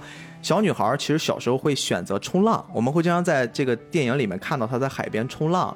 她当时的那个状态，我们看到这个故事发展的时候，其实已经是她认识男主桂树五年之后了，就相当于是你可以理解高三了，马上就要负责升学了。花苗有三个可能在这个阶段很烦恼的事儿，一个事儿呢是我到底。该填报一个什么志愿？就这个志愿表里面会登记。我们换成咱们中国孩子好理解的，就是我该选本科一本、二本、三本，还是专科，还是我直接就就业啊？哎，他会有这样的烦恼。别的同学已经早就选完了，只有他自己一直迟迟的没有做这个决定。这里其实要补充的一点是，日本的大学升学率其实没有我们想象中那么高。嗯，因为日本大学，尤其是那种比较好的学校，本科吧，其实。高考是相对严格的。之前的节目里，我们其实聊到过，就是日本高中升学这个词，然后当时也提到过一个成语叫“四挡五落”，嗯，每天睡四个小时就能上大学，每天睡五个小时就上不了。由此可见，日本大学升学率的这个淘汰残酷性。嗯，所以说，在日本的高中毕业生一般来说，就是要不然你就真的去考，就是认真学习去考上大学；要不然你就去考日本的专科，也就是日本叫短期大学。对对，相当于我们就是专科，或者是去高中就业。当然，也有一类人呢，反复的考。就日本的所谓这个复读生，对，是有这么一类人，是反复要考一个好学校的。哎，这很多作品也有这么一类人，就年龄感觉跟大叔一样了，但是还是在考。但日本高考其实没有很具体的年龄限制，所以说他又可以一直考下去。一般来说，每年日本毕业生都会有这四类，当然也有学历歧视了哈，嗯，但是没有那么严重的学历歧视。明白。哎，所以其实我们花苗同学也是在这个阶段，这是他第一个纠结的事儿。我到底未来该选择什么？他第二个纠结的事儿呢，就是他一直不知道在这些年里面，我到底该不该跟我喜欢的男孩子表白，也就是桂树了。他一直在考虑这件事儿。还有第三件事，就是他自己的爱好冲浪。他一直过了这么久都没有完成，能在乘着浪花站在冲浪板上完成自己的这种标准的冲浪姿势，这三件事一直交织着，让他非常发愁。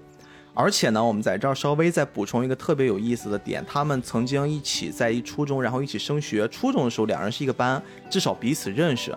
但是到了高中，因为没在一个班的原因呢，很长一段时间，甚至桂树都不知道花苗跟自己在一个学校。后来是怎么才知道的呢？不是我们直接看到的，说这个花苗躲在一个墙后面等着他一起放学，这是后面的故事了。其实有一次，他们学校以班为单位要组织这种课外活动，A 班和 C 班，也就是两个年轻的孩子，男孩女孩，他们各自班其实都报了同样一件事，就是他们要做密室逃脱。那个时候就密室逃脱，对，就是密室逃脱、鬼屋之类的东西。哦，然后呢，他们就觉得，呃，要不然就你们班换一换，要不然我们班换一换，就是。凑到一起的时候，他们很像是那种组织委员儿。哎，凑到一起的时候，发现哎，你也在这个学校啊，我也在，两人才认识的。而且最后这件事儿的商量办法就是，他们决定，要不然这样吧，我们两个班联合来搞。就是以前你们设计一个屋，我们设计一个屋，对吧？那现在干脆我们有两个屋，对，我们一起设计，这样不是密室这种这种屋子不是越多越好玩吗？我们一起来联合来做，就变成两个班一起联合项目，两个人才有了更多的接触，然后就可以回到我们这个故事。这个故事呢，其实就是讲的是一个暗恋的故事。前面如果我们定义是初恋的话，这个就是暗恋。暗恋里面，我们能看到小女孩一直在为所有的这一切，刚才我们提的三件事儿发愁。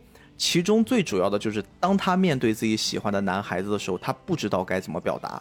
甚至她不停的在察觉，好像自己喜欢的这个男孩子，各种各样的条件都非常的好，非常的优越，自己不太敢接近他了，一直躲在后面。直到有一次歪打正着的，他发现他们两个人家住的很近，又是可以一起回家，而且在那个岛上，好像普遍的高中生他们回家的交通工具都是骑的小电驴。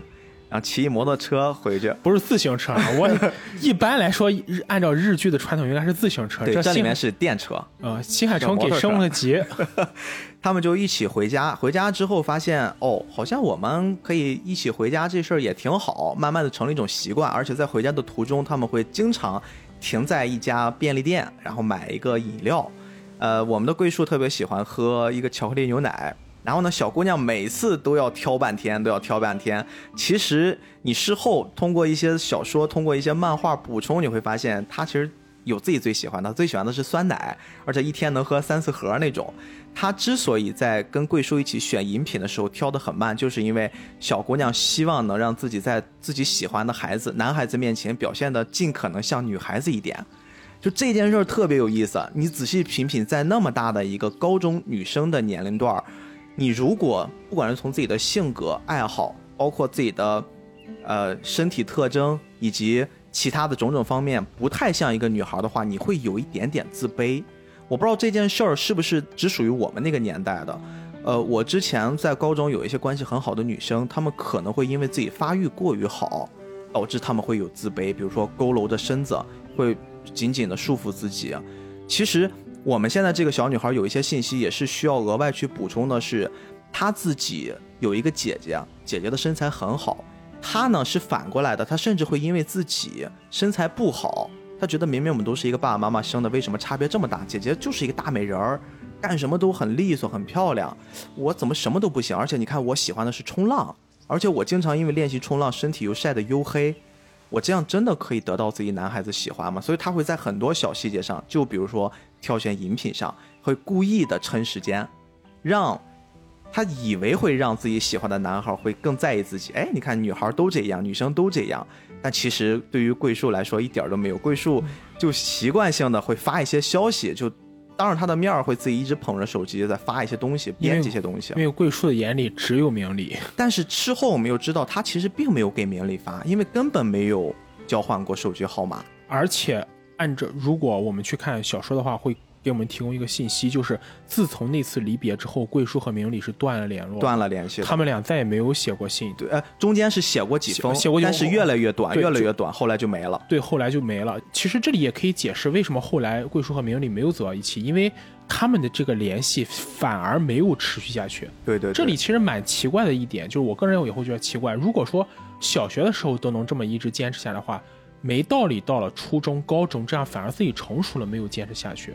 所以只能说是可能是也有一种缘分和生活环境的原因吧。小说里有一句话说，他们两个人彼此还是沟通的信件，但是时间会越来越长，直到他们都忘记是谁先停下来没有给对方寄了，然后这件事儿就这样不了了之了。也可能很多因素吧，我觉得咱们都经历过那年代。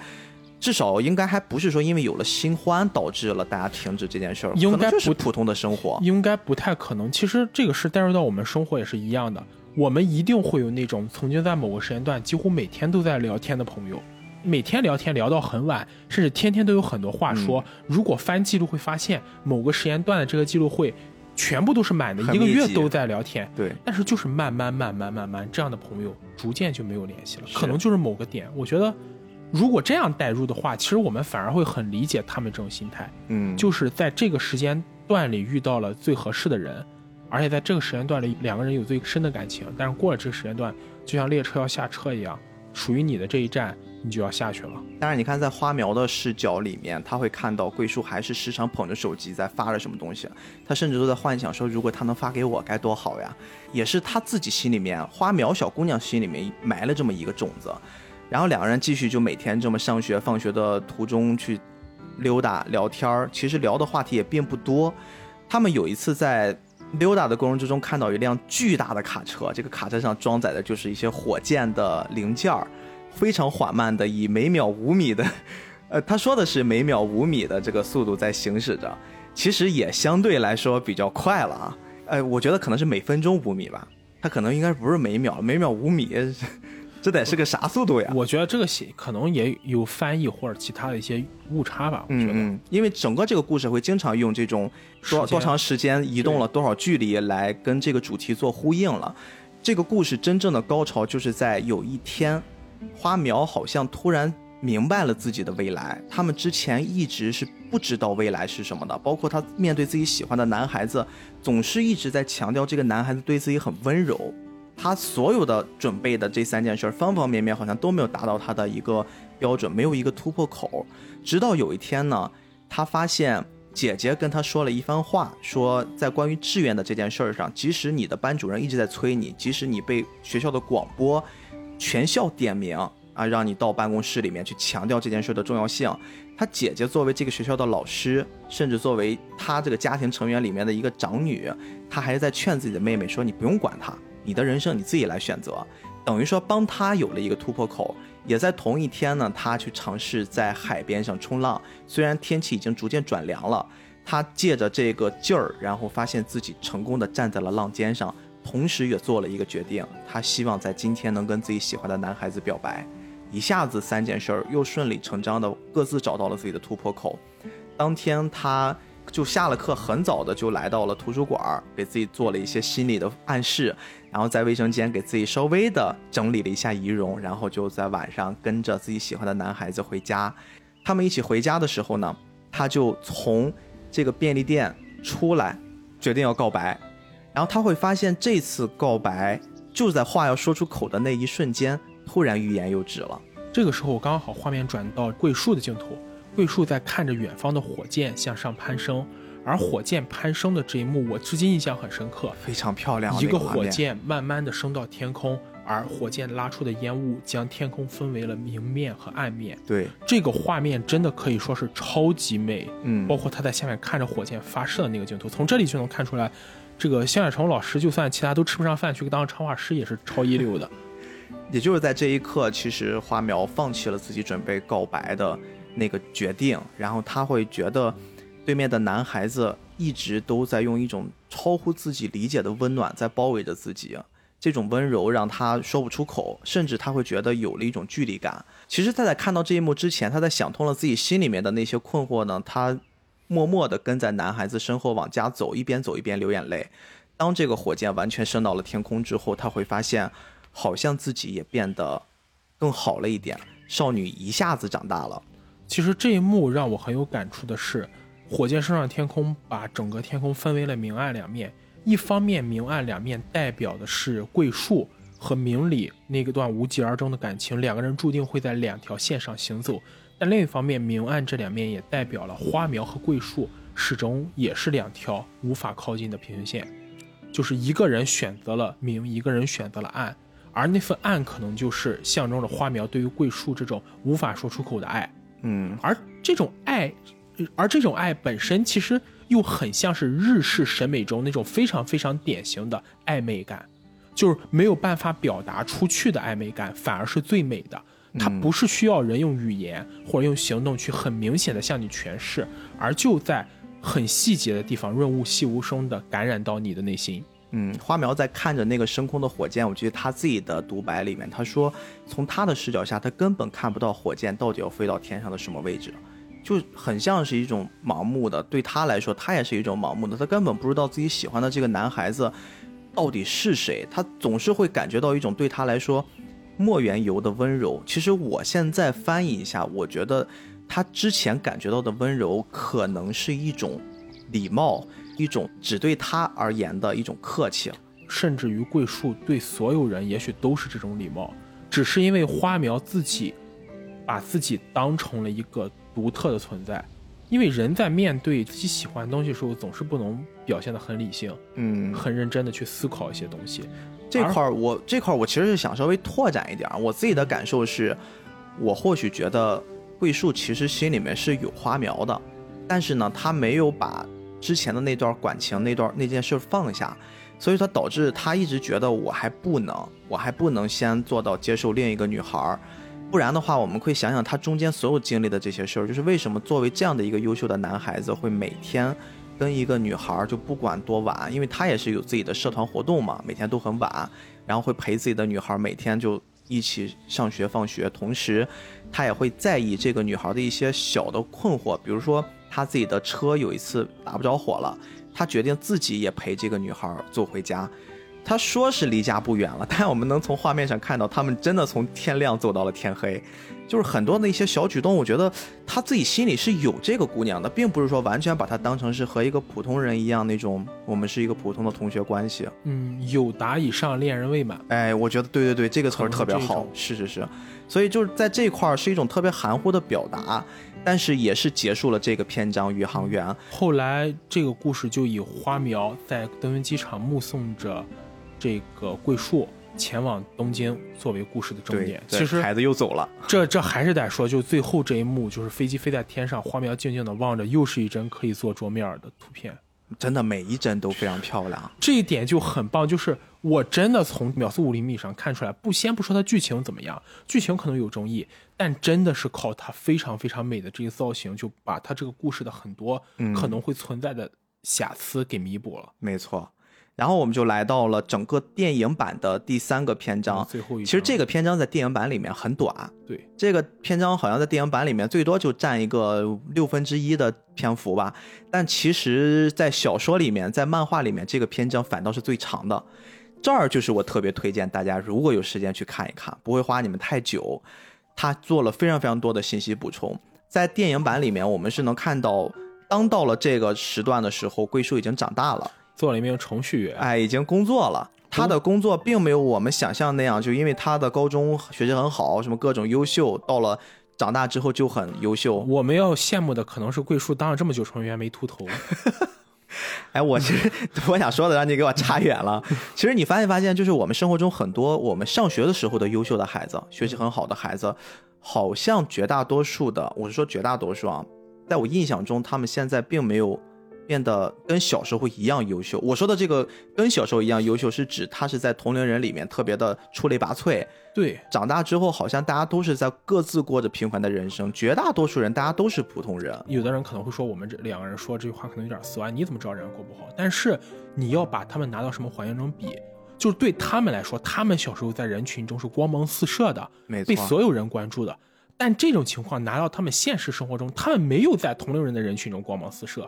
我们就不放在什么全国或者全市大环境中，即使在他的那个小圈子里，他可能都不是最优秀的那一个。就是大家其实都会明白，在一个阶段明白一件事儿，就是我就是一普通人，对，我没有什么了不起啊。这个是一个成长里面，我觉得一个必经之路。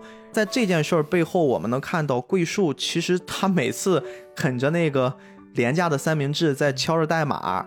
其实小说里面在这儿会有一个更多的补充了。我这边稍微给大家展一展啊。其实，在他上大学的时候，他是有一些个人的经历的。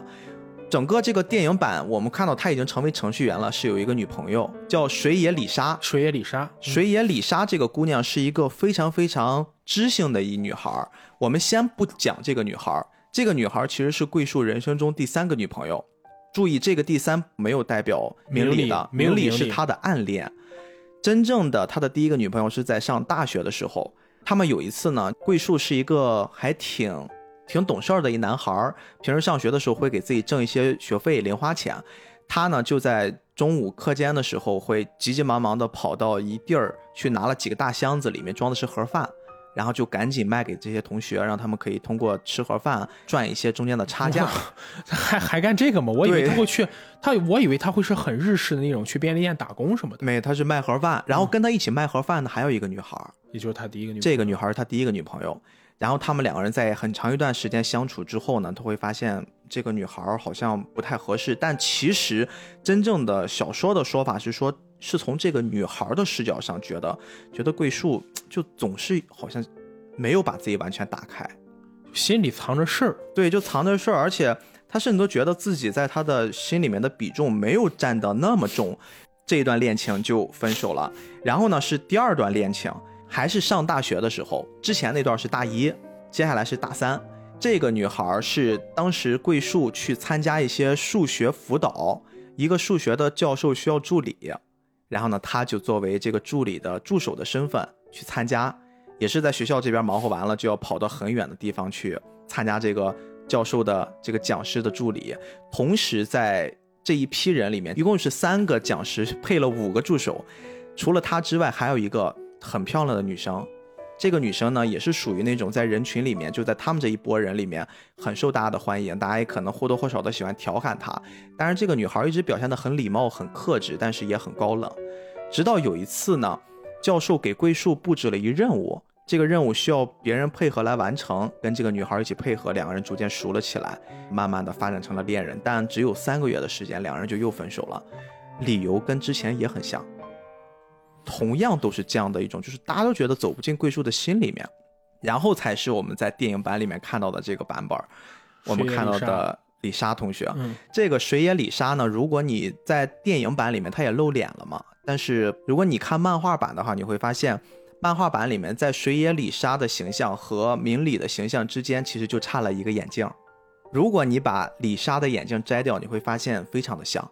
这个我不知道是不是一个伏笔、一个细节还是什么，但是在桂树整个交往的三个女朋友之间，他交往最长的也就是这个李莎，有三年之久。但是他们的关系其实一直都不温不火的。关于这点，我印象很深一个镜头就是他们两个人共同躺在一张床上，但桂树一直是把脸朝外的，朝这一边，而李莎会把脸朝那一边。嗯，其实。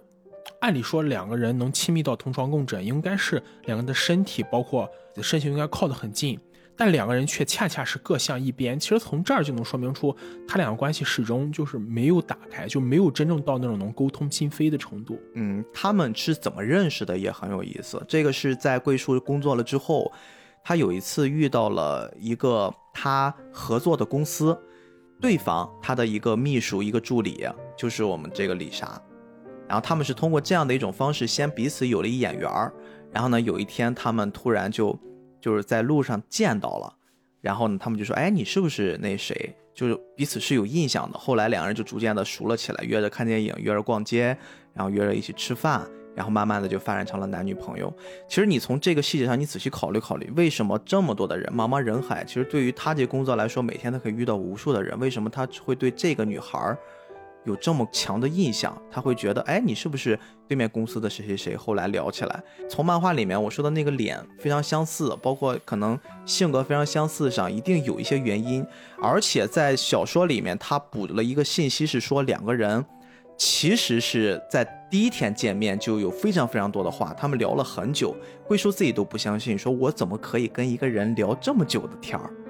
因为桂树自始至终，他其实都是那种相对压抑和孤独的这么一个角色。嗯，就是你如果看全片，你会发现他其实从小学到初中到高中，他始终给人的印象永远都是敬而远之。没错，他跟所有人相处都是敬而远之。这个人很好，但好以外呢，我们不了解他。可能这个李莎是唯一一个是在他能跟人保持距离之外，向前走近了一步，更靠近他的人。也是因为他像明理，嗯，但最后也是因为他终究不是明理，所以没有办法真正去解答，或者是真正去突破这个桂树的心理这道屏障。嗯，反正像不像明理这事儿是我的猜测啊，非常个人的一判断。其实他们之间你所看到那个画面也是有原因的，在整个桂树他工作的过程之中呢，他的那个公司其实有一项目出了问题，是一个很长很长时间才能解决的一个项目。这个项目甚至是后来被公司给放弃了，嗯，然后会给了名义上给了桂树一个让你能升官的这么一个岗位，就是你去参与这个项目，把它做一个妥善处理，给了他这么一个工作，然后呢，让他能成为这个这个项目的管理。但是其实这是一个烂摊子。桂树用自己的方式呢，他说如果用公司的方式，我发现这个活儿永远干不完。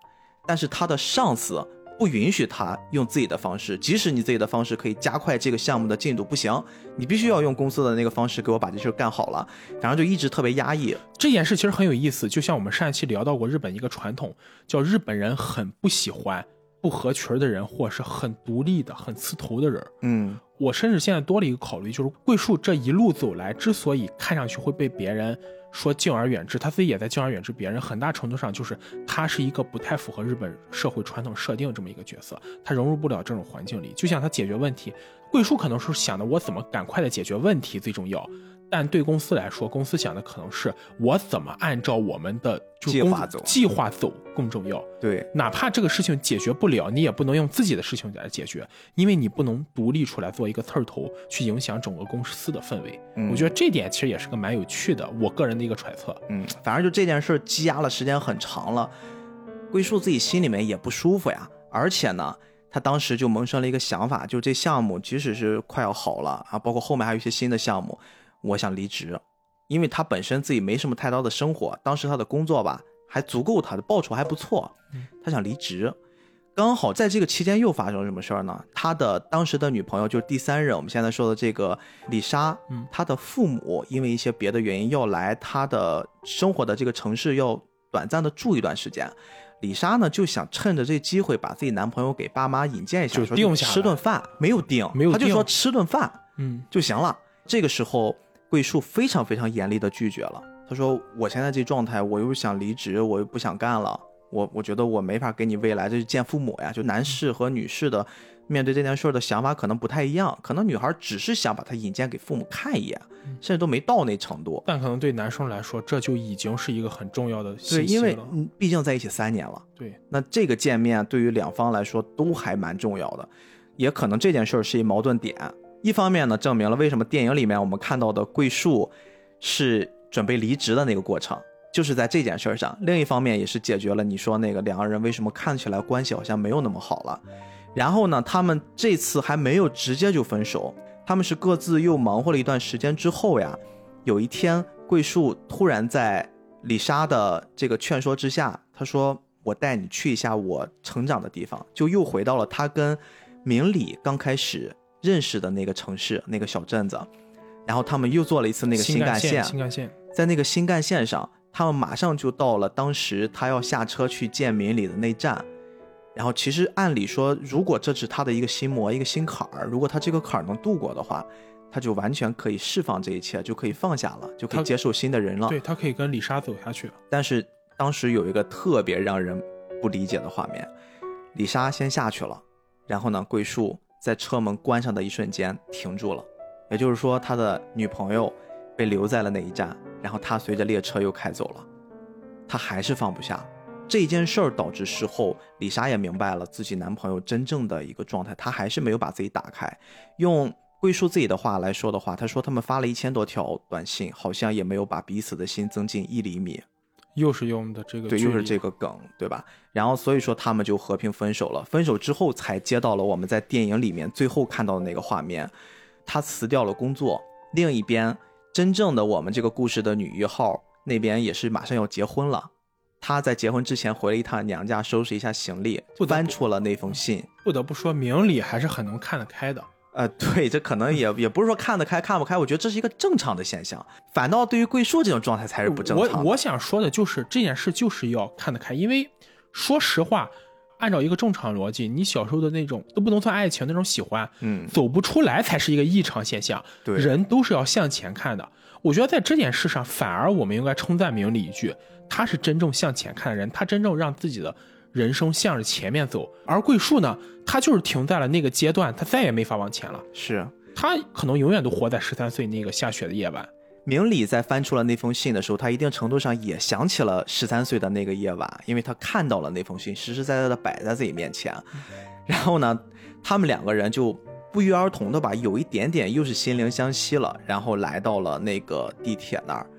就他们曾经一直被他们阻隔无数次的地铁，这也是电影最开始的一画面。作为年轻的小男孩，他们也是被一辆列车给阻隔了一下子。对，然后他们同时回到这儿，出现了非常经典的那画面，两个人擦肩而过，但是好像有一些心灵感应，各自走到了铁轨的对面，然后准备回头。一辆疾驰而来的新干线，一辆列车将他们阻隔。在列车驶过之后，发现桂树还在，但是对方已经不在了。其实我觉得这个镜头想暗示的信息和这个镜头镜头语言诠释都很棒。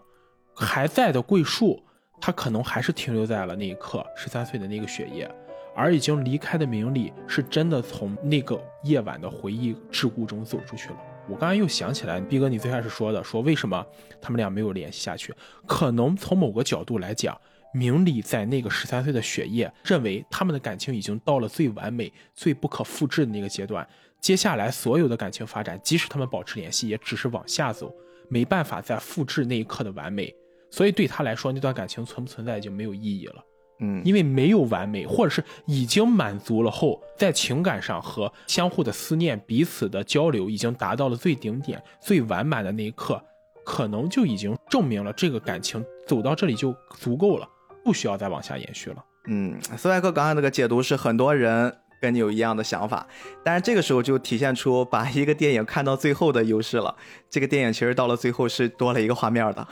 这个电影你把整个这个片尾曲看完了之后呢，他们又回到了列车疾驰而过的一瞬间，然后列车走了之后呢，桂树发现对面没有人了，然后呢他就多了一个镜头，给了他一个微笑，然后他回过头，一边笑着大步迈着往前走。其实，在这块儿的时候，嗯，真正的我的角度来看的话，其实桂树才放下了，他是真正的放下了。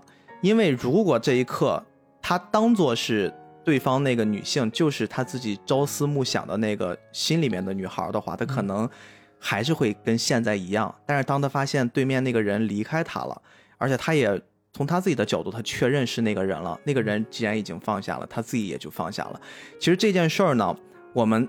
稍微把整个这个篇幅给回想一下，这就是电影完整的剧情。其实这个电影在针对这个结局，在最开始的时候已经给了我们答案。这个答案在哪儿呢？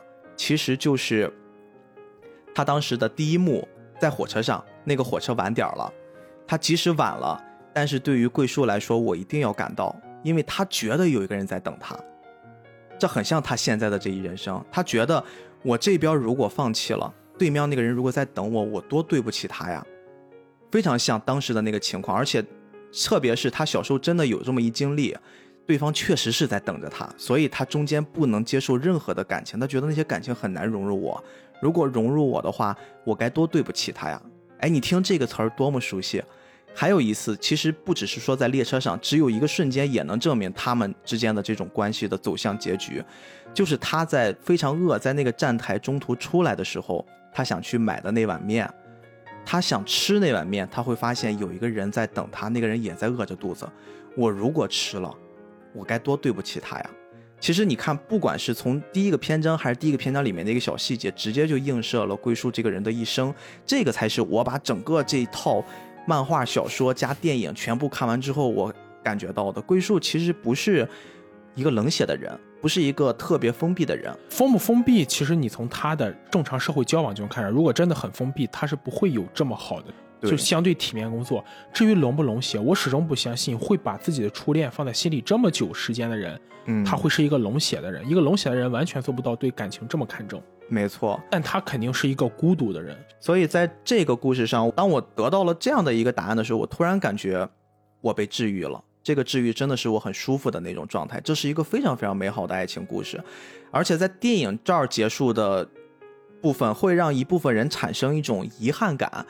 这个部分大家有这种情绪的，我建议大家再去把漫画的最后一篇章看完。所以你到结束的时候，你要提到漫画。哎，你们就会有一种满足感吧？我觉得这个满足感可能一定程度上会让整个故事秒速五厘米的故事变得更完整。最后一个篇章的漫画部分其实是围绕着我们女二号，就是花苗这个小姑娘展开的。她也长大了，她也已经变成了一个非常非常优秀的女性，而且后来考了这个护士专业。然后呢，一开始是她姐姐。已经怀孕生了三胎了，然后她也是在照顾姐姐，包括她的生活工作其实都还蛮幸福的，但是一直单身。也有一个一直在追她的一个冲浪少年，充满活力，性格也特别好，一直在追着她。但是呢，她一直觉得她心里也有一个喜欢的人，复制了这个桂树的人生。对，包括人家那个冲浪少年去跟她告白，她也是说你再等等，我好像还没有做好准备，我心里有一个寄托。但是花苗的好就是在于她说出来了。他很直面自己的这种情绪，他不会去抗拒这件事儿。然后呢，他后来做了一决定，他说也是在家人的劝说之下吧，特别是姐姐的劝说之下，他说我要不去去东京找找他吧，可能我会遇到他。姐姐也是动用了之前的关系，因为毕竟是以前那学校的老师嘛，能找到他们的一些档案。但是去了之后，只找到了之前桂树工作的公司，但那公司他已经离职了，又失去了联系。然后就坐在街头，他又收到了那个追求他的冲浪的男孩子的电话。他们两个人在电话里边，男孩子其实挺爷们儿的，就是说我我我祝福你，但是我也给你鼓励，而且我告诉你，我一直在等着你。然后如果你想回来，因为那个大城市不适合你，你就是这样一个小城市的人。花苗也觉得在这么大的一个城市里面，仅此一天就让他有点透不过气来了。然后呢，他就说。我还想再等等，我再找找看。你看这就不如三夜，三夜过得多舒服。他就说我还要再找找看。后来呢，最后的一个画面就是在这个公园的长走廊上，他坐在远端的那个长椅上，花苗一个人，他回头好像看到一个人影走过来。我们镜头没有看到这个人影是谁，但我们看到了一条腿入画，然后呢看到了花苗的眼神，他非常激动的看向了我们。其实这个我们代表的是。这个角色，这个角色不一定是桂树，但是这个角色一定是我们心里面所向往的那个人，这就是一个 happy ending。所以说，其实讲道理来说的话，我们成哥新海诚并没有跟大家说的那样，是一个发刀片的，是一个拆散一对一对情侣的这样一个角色。其实你会发现，新海诚的这几部作品，你看，从这比如说从《星之声》开始，到这个《秒速五厘米》，再到之后的《天气之子》和《居民》，《居民》就不用说了，嗯。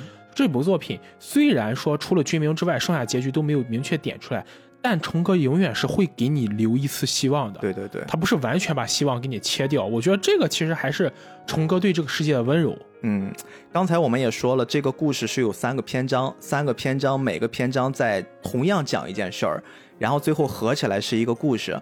其实我倒觉得不如说，这个故事是有三个部分，分别是电影、小说和漫画。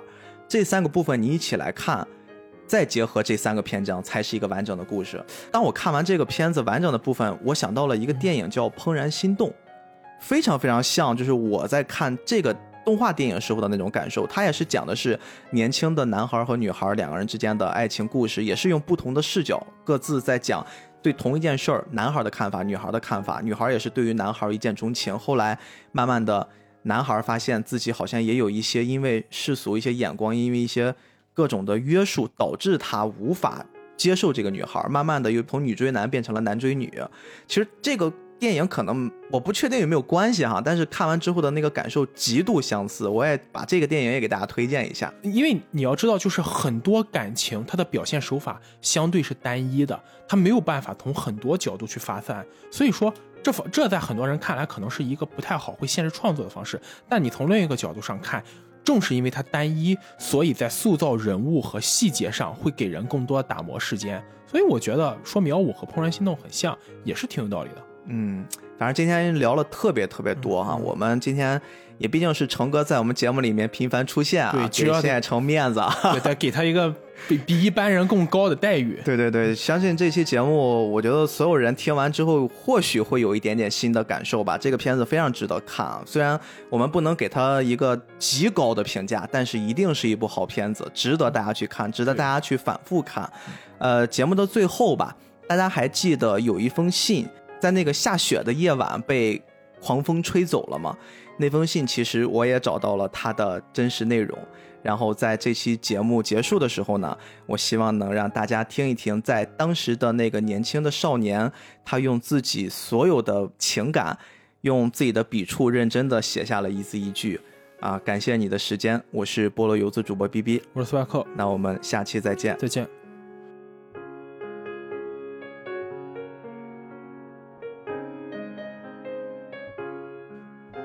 明理，近来可好？现在是夜里九点，我在自己的房间里给你写下了这封信。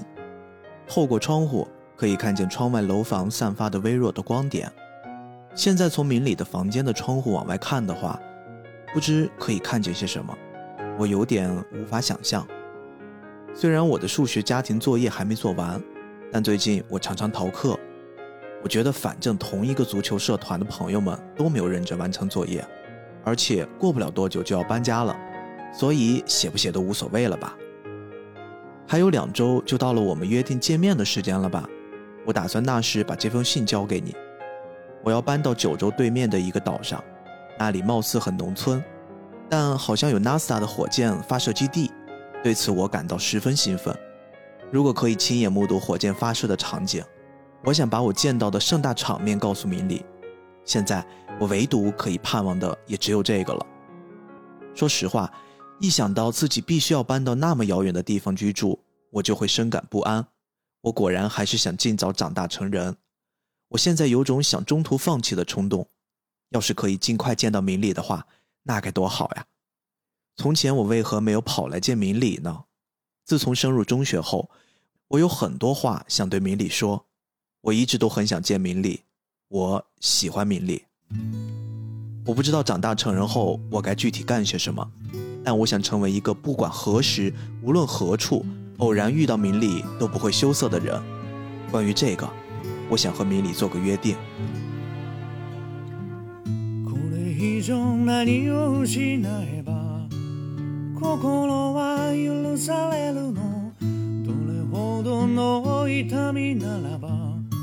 もう一度君に会える One more time 季節よ移ろわないで。One more time ふざけ合った時間よ。食い違う時はいつも。僕が先に折れたね。わがままな性格が。なおさら愛しくさせた。One more chance 記憶に足を取られて One more chance 次の場所を選べない。いつでも探しているよ。どっかに君の姿を向かいのホーム。路地裏の窓。こんなとこにいるはずもないの。もしも叶うなら今すぐ君のもとへ。できないことはもう何もない。全てかけて抱きしめて。